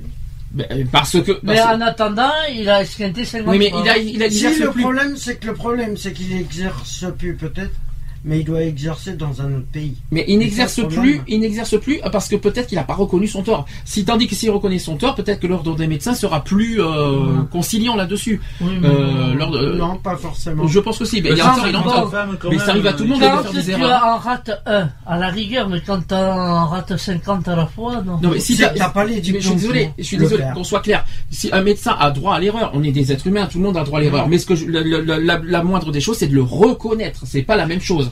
Tout Mais le monde a droit sur une personne, d'accord, ça peut être, euh, ça peut être une erreur, d'accord. Mais sur 50 personnes, excuse-moi, là il y a. plus Ah, ça, c'est différent. Là, plus de Ah oui, quand c'est quand il y a Là, récidive c'est de la derrière. ah, non-compétence professionnelle. Ah oui, là complètement. Ah oui, oui, ah oui, c'est vrai que c'est pas- c'est vrai que c'est- Mais voilà. une, une petite erreur, ok, mais c'est vrai que s'il y en a plusieurs à la suite, euh, C'est là, là- de l'incompétence Ah, mais professionnelle. complètement. Ah, là, Et là, c'est de la compétence complète. ah mais là par contre, et là qui n'a pas lieu d'être un médecin. Là par contre, Voilà. je suis d'accord sur ce point-là. Et Est-ce c'est ce que je voulais dire tout à l'heure. c'est- Ne vous mettez pas dans la peau d'un médecin si vous ne l'êtes pas du tout. Mais comment tu peux deviner sur les gens que c'est un bon médecin ou un faux médecin? C'est ça qu'on ne sait pas. C'est ça qu'on ne Bah, sait pas. automatiquement, automatiquement, avant de t'engager au niveau d'un médecin, tu fais tes propres recherches.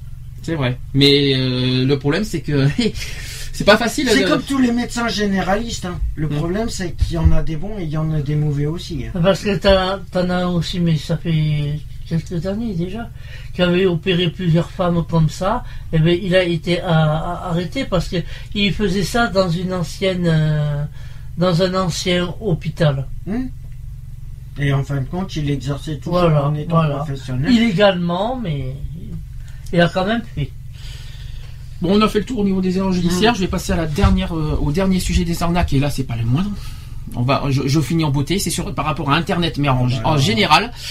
Ouais, mais Je sur vais- Internet, elle regroupe Je vais- les arnaques qu'on a données. Je vais voir, je vais, je vais voir si tu connais. Je vais faire un test à, à Fred parce que j'en ai cinq à te dire. Euh, Facebook, je verrai après, je dirai après. Euh, si je te, j'ai cinq mots à te dire et on va voir si tu connais. Le phishing, est-ce que ça te parle? Est-ce que tu sais ce que c'est qu'un phishing? C'est pas un truc du style quand tu vas sur un site, ils te, ils te mettent un truc pour savoir où tu vas ou un truc comme ça, non? Alors un phishing, c'est un, c'est un hameçonnage. C'est un site qui se fait passer pour un tiers de confiance, par exemple une administration ou une banque. C'est vrai que par exemple on reçoit des mails d'une banque, en fait, en fait c'est pas eux qui t'envoient des mails. Et pensant vous, euh, qu'on euh, on- qu'on se trouve sur le site auquel vous êtes habitué, vous rentrez vos renseignements personnels et, euh, et vos mots de passe, numéro de carte de crédit. Et le phishing est d'ailleurs aussi considéré comme une fraude à la carte bancaire, propice euh, pour vous faire usurper votre identité. votre Ouais, identité. mais ça, Alors, c'est ça. hein. Alors, phishing, je vais expliquer ce que c'est. C'est simple, euh, en clair, net et précis. Vous recevez un mail auquel vous pensez recevoir d'un mail de votre banque, par exemple. Ouais. Par exemple, vous, avez- vous dépendez d'une banque, on va pas donner, on va pas faire de publicité d'une banque ou tout ça. Votre banque vous envoie un mail. Ouais. En disant oui, euh, surtout euh, donnez-nous vos, vos, vos identifiants, tout ça. Euh, il faut que, Eh ben, moi, je il faudrait. Mais c'est Jamais. qu'ils doivent, c'est qu'ils doivent les avoir si c'est ta Mais- propre banque. jamais. Pourquoi ils t'envoient un mail? Ben, C'est moi, la je, question. moi, je vais voir. hein. Jamais, qu'on Ouais, soit bien clair. Qu'on soit bien clair. Les banques et les administrations ne demandent jamais vos identifiants et vos cartes bancaires par mail. C'est faux. C'est euh, c'est archi faux. Ils vous demandent jamais, euh, que ce soit la CAF, tout ça. Quand si jamais vous recevez euh, des, des, des mails avec des euh, de votre de, de votre administration, de votre euh, tout ce que vous voulez, qui vous réclament votre carte bancaire, c'est archi faux. Personne d'administration vous réclame la carte bancaire. Si vous recevez ça, effectivement, c'est un phishing et donc de l'arnaque. Donc soyez prudents sur ça. C'est de la fraude tout de suite. Hein. La deuxième fraude, on en a parlé un tout petit peu sur le phishing, c'est la fraude à la carte bancaire. Alors, si vous avez repéré un super article sur Internet, un exemple. Pour commander, le site propose de contacter le vendeur seulement par téléphone. Vous appelez donc celui-ci et vous qui vous demande votre numéro de carte bleue, comme par hasard, ainsi que votre code pour procéder au paiement. Alors c'est une grosse erreur pour ça parce qu'au bout de quelques jours, vous vous apercevrez que pour de, que de grosses sommes euh, ont été prélevées de votre compte. Et ça m'est arrivé une fois ça. pourquoi je te l'ai dit, moi, une Donc. fois Faut pas le faire, ça. Donc si je sais pas, euh, si, ne jamais, jamais, jamais faire, ne, ne donnez pas. euh, ça m'est arrivé une fois, j'ai eu de la chance parce que ça, ça fait être pire. On te dit, euh, bah, ça va sur internet, on te donne un code et le pire c'est qu'on te prélève euh, 30 euros sans d'abord sans, sans avoir, sans avoir de facture, tout ça. les- Faut faire ça. Et, surtout les, les, les, les, euh, les produits alléchants là, que- qui, qui disent à 1 euro, euh, les produits à 1 euro, tout ça, qui disent sur internet, oh super, euh, vous, vous recevrez un, euh, exemple, un échantillon gratuit pour 1 euro. Ouais. Voilà. Alors, ça par Vous contre, recevez, vous recevez un échantillon gratuit à 1 euro, mais il faut payer par carte bancaire. Sauf que plus tard, c'est comme les trucs. euh, C'est comme et ça par contre, c'est comme. euh, C'est comme. Bon, il y a des sites. Il y a des sites qui font sur internet. Il y a des sites protégés. Mhm. D'accord? Et je vais prendre un exemple. C'est comme. euh, merde, comment il s'appelle? Un site de fringues euh, qui avait été. D'ailleurs, qui est au qui est en, le créateur est en tribunal d'ailleurs actuel. C'est hum, en fin de compte le mec, il faisait, il se passait sur un site connu Mhm. pour euh, pour commander des vêtements en ligne. Mhm. Et en fin de compte, le mec, c'est c'est c'est euh, c'est pas le c'est pas le compte bancaire de la société qui faisait ça, c'est son propre compte. Ça veut dire que tous ceux qui achetaient des vêtements du, euh, du site par internet le payaient, payaient, payaient son compte directement. Et il a été, il a été arrêté. Alors, euh, ce que je veux dire, c'est, j'ai j'ai donné, j'ai donné un exemple. Je vois ce que tu veux dire. C'est un exemple. Il te propose des fois sur, j'ai vu souvent ça, qui te propose des échantillons. euh, euh, oui, euh, surtout sur des produits, euh, par exemple euh, pour mincir ou pour, euh, Oui, euh, bah, pour vous, euh, disais, des produits de- pour mincir ou des produits, par exemple, pour vous, vous- pour vous muscler, des trucs comme ça. Ils vous proposent, oui, euh, essayez notre échantillon gratuit à 1 Ouais. euro. Malheureusement, pas gratuit, c'est un euro. oui, mais pour eux, c'est ce qu'ils disent. C'est un petit peu pour ça. hein. non, mais ils marquent ça. En fait, il y a un euro, c'est-à-dire que pour eux, l'envoi, en fait, c'est l'envoi du produit. C'est le, produit est gratuit, mais il y a l'envoi euh, par courrier qui, qu'on paye. C'est la livraison. Et donc, euh, et, euh, et tu reçois le produit, ça c'est vrai. Par contre, tu le reçois bien. Tu le reçois, mais il fait Mais- aucun effet. Un mois plus tard, d'une, il fait pas d'effet. Deux, c'est cancérigène. Et trois, un mois après, on vous prélève sans autorisation. On vous prélève euh, des fois 39, Mais tu re- 49. euh, Oui, et tu reçois encore d'autres produits, sachant que t'as pas pris de, t'as pas fait de bonne commande. Donc ça c'est très très très très important et à ne jamais faire. N'allez jamais sur ces trucs-là, ne faites pas confiance sur ces genres de sites. C'est comme les. Et là il y a une trois, là il y a une autre, autre arnaque qui, qui est très courante sur internet et d'ailleurs qui est courante aussi maintenant. On en a parlé en début d'émission sur les portables. C'est les numéros surtaxés. Mhm. Par exemple, vous recevez un mail d'une société où, euh, que vous ne connaissez pas. Il vous indique que votre compte sera débité prochainement d'une grosse somme. Ah oui, ça me rappelle quelque chose ça. Pour un achat que vous n'avez euh, pas fait bien sûr, et paniqué, vous appelez un numéro qui s'est inscrit euh, dans le bas d'un mail, commençant généralement par un 08 euh, et suivi de 90, tout ce que vous voulez. Donc il s'agit en fait d'un numéro surtaxé qui peut vous être facturé à des sommes astronomiques. Ne faites jamais ça. Très important, n'appelez pas des numéros. Et c'est pareil pour le portable, je répète là-dessus parce que là on est sur internet, mais sur les portables, quand vous recevez des appels, Oui, mais moi, Euh, que ce pas. soit des, des 08 ou des numéros à 4 chiffres, ne leur répondez pas parce qu'on sait jamais. Et surtout ne communiquez rien. Ouais. Pas de carte bancaire par téléphone, sur de- parce qu'on ne sait jamais. Autre, et là c'est c'est très connu sur internet, c'est les casinos en ligne. Alors par exemple, vous- on, vous dit, euh, on vous promet 10 000 euros, on vous, promet- on, peut vous, on vous promet 10 000 euros grâce à un, casino en ligne.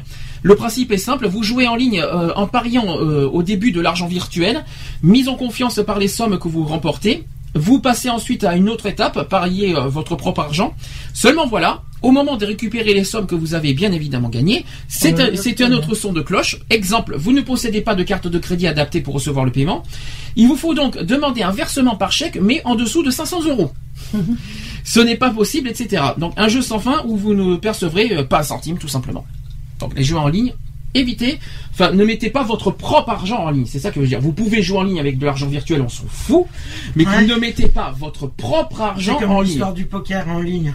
Faut Voilà, se méfier. Faut se méfier un petit peu. Bon, euh, peut-être pas ceux qui sont reconnus mondialement, euh, PokerStar et tout ça, mais euh, euh, mais surtout ne Si, parce qu'il y a des piratages là-dessus. mais euh, peut-être, mais quoi qu'il en soit, et justement c'est pour ça que je vais en revenir à Facebook dans deux minutes euh, par rapport au piratage. Euh, Ce que je veux dire par là, c'est que euh, c'est que surtout ne, ne pariez jamais votre propre argent. C'est ça que je voulais dire. Et enfin, dernière arnaque sur Internet qui est très très connue, c'est le faux antivirus.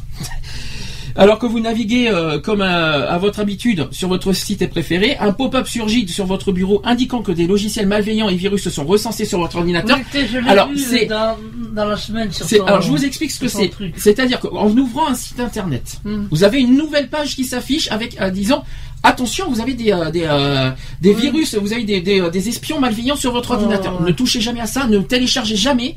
Ce, ce- ces genres de, de logiciels. Ne touchez pas. Ne, ne- c'est l'arnaque. Et après, le pire, c'est que ça vous apporte des pubs sans feed et, de, et des virus. Hmm. C'est ça qu'il faut pas oublier. Après, les ordi, tu peux les jeter. Euh, oui et non, parce qu'après, on est, euh, ceux qui s'y connaissent en ordinateur peuvent, euh, peuvent y arriver. Mais ceux qui s'y connaissent pas, malheureusement, en ordinateur, malheureusement, euh, là, c'est pire. Tu peux les jeter quand même. Donc, Parce euh, que les virus ne, ne partent pas. alors tout simplement, pour parer à ces faux antivirus, c'est tout simple. Il vous est proposé de télécharger un nouvel antivirus qui réglera le problème. Mais attention, c'est une arnaque. Ces antivirus sont totalement euh, ineffaçables et permettent de récolter vos renseignements personnels et bancaires. Voilà. Le problème, c'est que tu peux plus les Mais il y a un moyen de comment éviter de se faire avoir. Certes, désormais avec Internet, les arnaques se multiplient et fleurissent un peu partout. Et pourtant, la communication entre internautes s'est elle aussi renforcée, ce qui permet de faire reconnaître ces arnaques beaucoup plus vite. Bon, voilà. Il y a une arnaque qui n'est pas annoncée, que je vais, euh, que c'est au niveau des emails. Ouais. Euh, Il y en a un qui, qui n'est pas dit. C'est par exemple une personne étrangère, quelqu'un du Canada, dit, dit tout ça. Je souhaite vous, je souhaite euh, être en contact avec vous pour et vous gagner, euh, mais euh, je vais bientôt avoir un cancer et je vous allez vous allez toucher un héritage de 1 500 000 euros. Ne prenez jamais Oh, en compte mec, ça.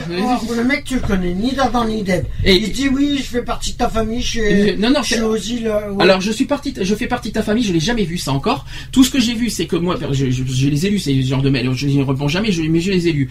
Ils te promettent, oui, euh, je vais mourir bientôt d'un cancer, euh, mais j'aimerais être en contact avec vous parce que j'ai un héritage de 1 500 000 euros. Je sais pas ce que je viens faire. J'ai aussi un avocat à vous proposer au pire des cas qui m'arrive une tuile. En fait, c'est en fait c'est des personnes qui veulent aussi euh, avoir, c'est les fraudes à la carte bancaire. Ça fait partie de ça. Euh, euh, en fait, ils cherchent sur, tout simplement à avoir vos renseignements pour utiliser après plus tard vos, vos cartes bancaires plus tard. Donc ne prenez jamais en compte ces, ces genres de mails. C'est très important. Voilà. Donc GG, je sais que tu touches pas à Internet, mais toi, Oui, mais là, tu dis que les arnaques, mais tu dis qu'il y a aussi des solutions. La solution, c'est. La solution, c'est simple. C'est euh, d'abord d'une euh, mettre ces mails en courrier indésirable, premièrement, et les signaler sur. euh, Il y a aussi un site internet qu'on peut. s'il y a toute.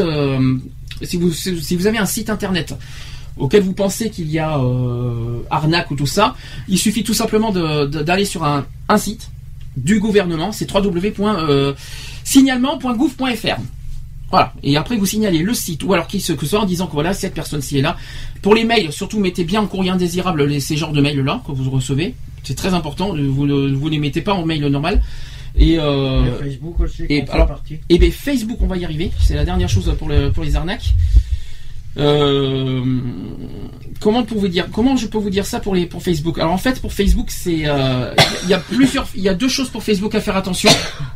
C'est que par exemple, il y a des gens qui se mettent en amis sur vos Facebook et qui après vous envoient des, des pubs. euh, euh, oui. euh, oui, pour 2 euros, je, je peux te proposer ça. Ne cliquez jamais dessus parce qu'ils ils cherchent à avoir vos coordonnées et vos identifiants Facebook. Mhm. C'est très important. Ce qu'on appelle le piratage. Et le problème de Facebook, et je veux dire pour ça, c'est qu'une fois qu'ils ont votre identifiant Facebook, ils ont tous vos renseignements personnels. Ouais. Ceux qui mettent les adresses, les numéros de téléphone et les cartes bancaires, parce que malheureusement les cartes bancaires sont répertoriées, je les ai vues de mes propres yeux, comme par exemple quand on fait un jeu Facebook, euh, quand on joue à Facebook, quand on paye par carte bancaire, les cartes bancaires sont, euh, euh, sont, si tu les retires pas de tes profils personnels, ils sont affichés dans le dans les euh, dans les dans le sur le sur le compte.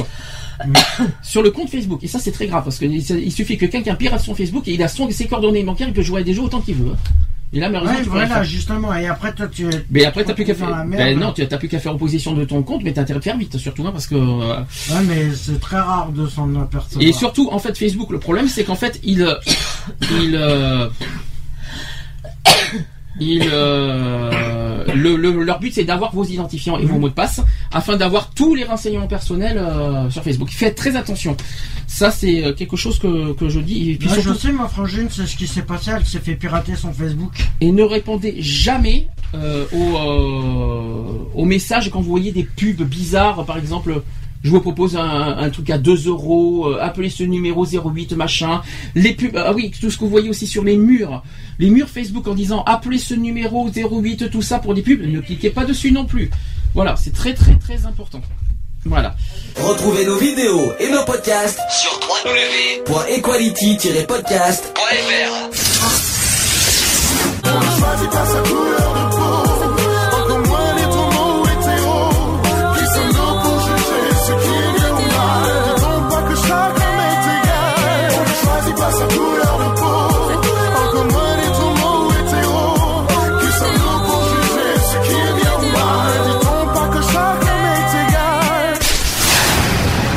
Voilà, c'est fini. À très bientôt.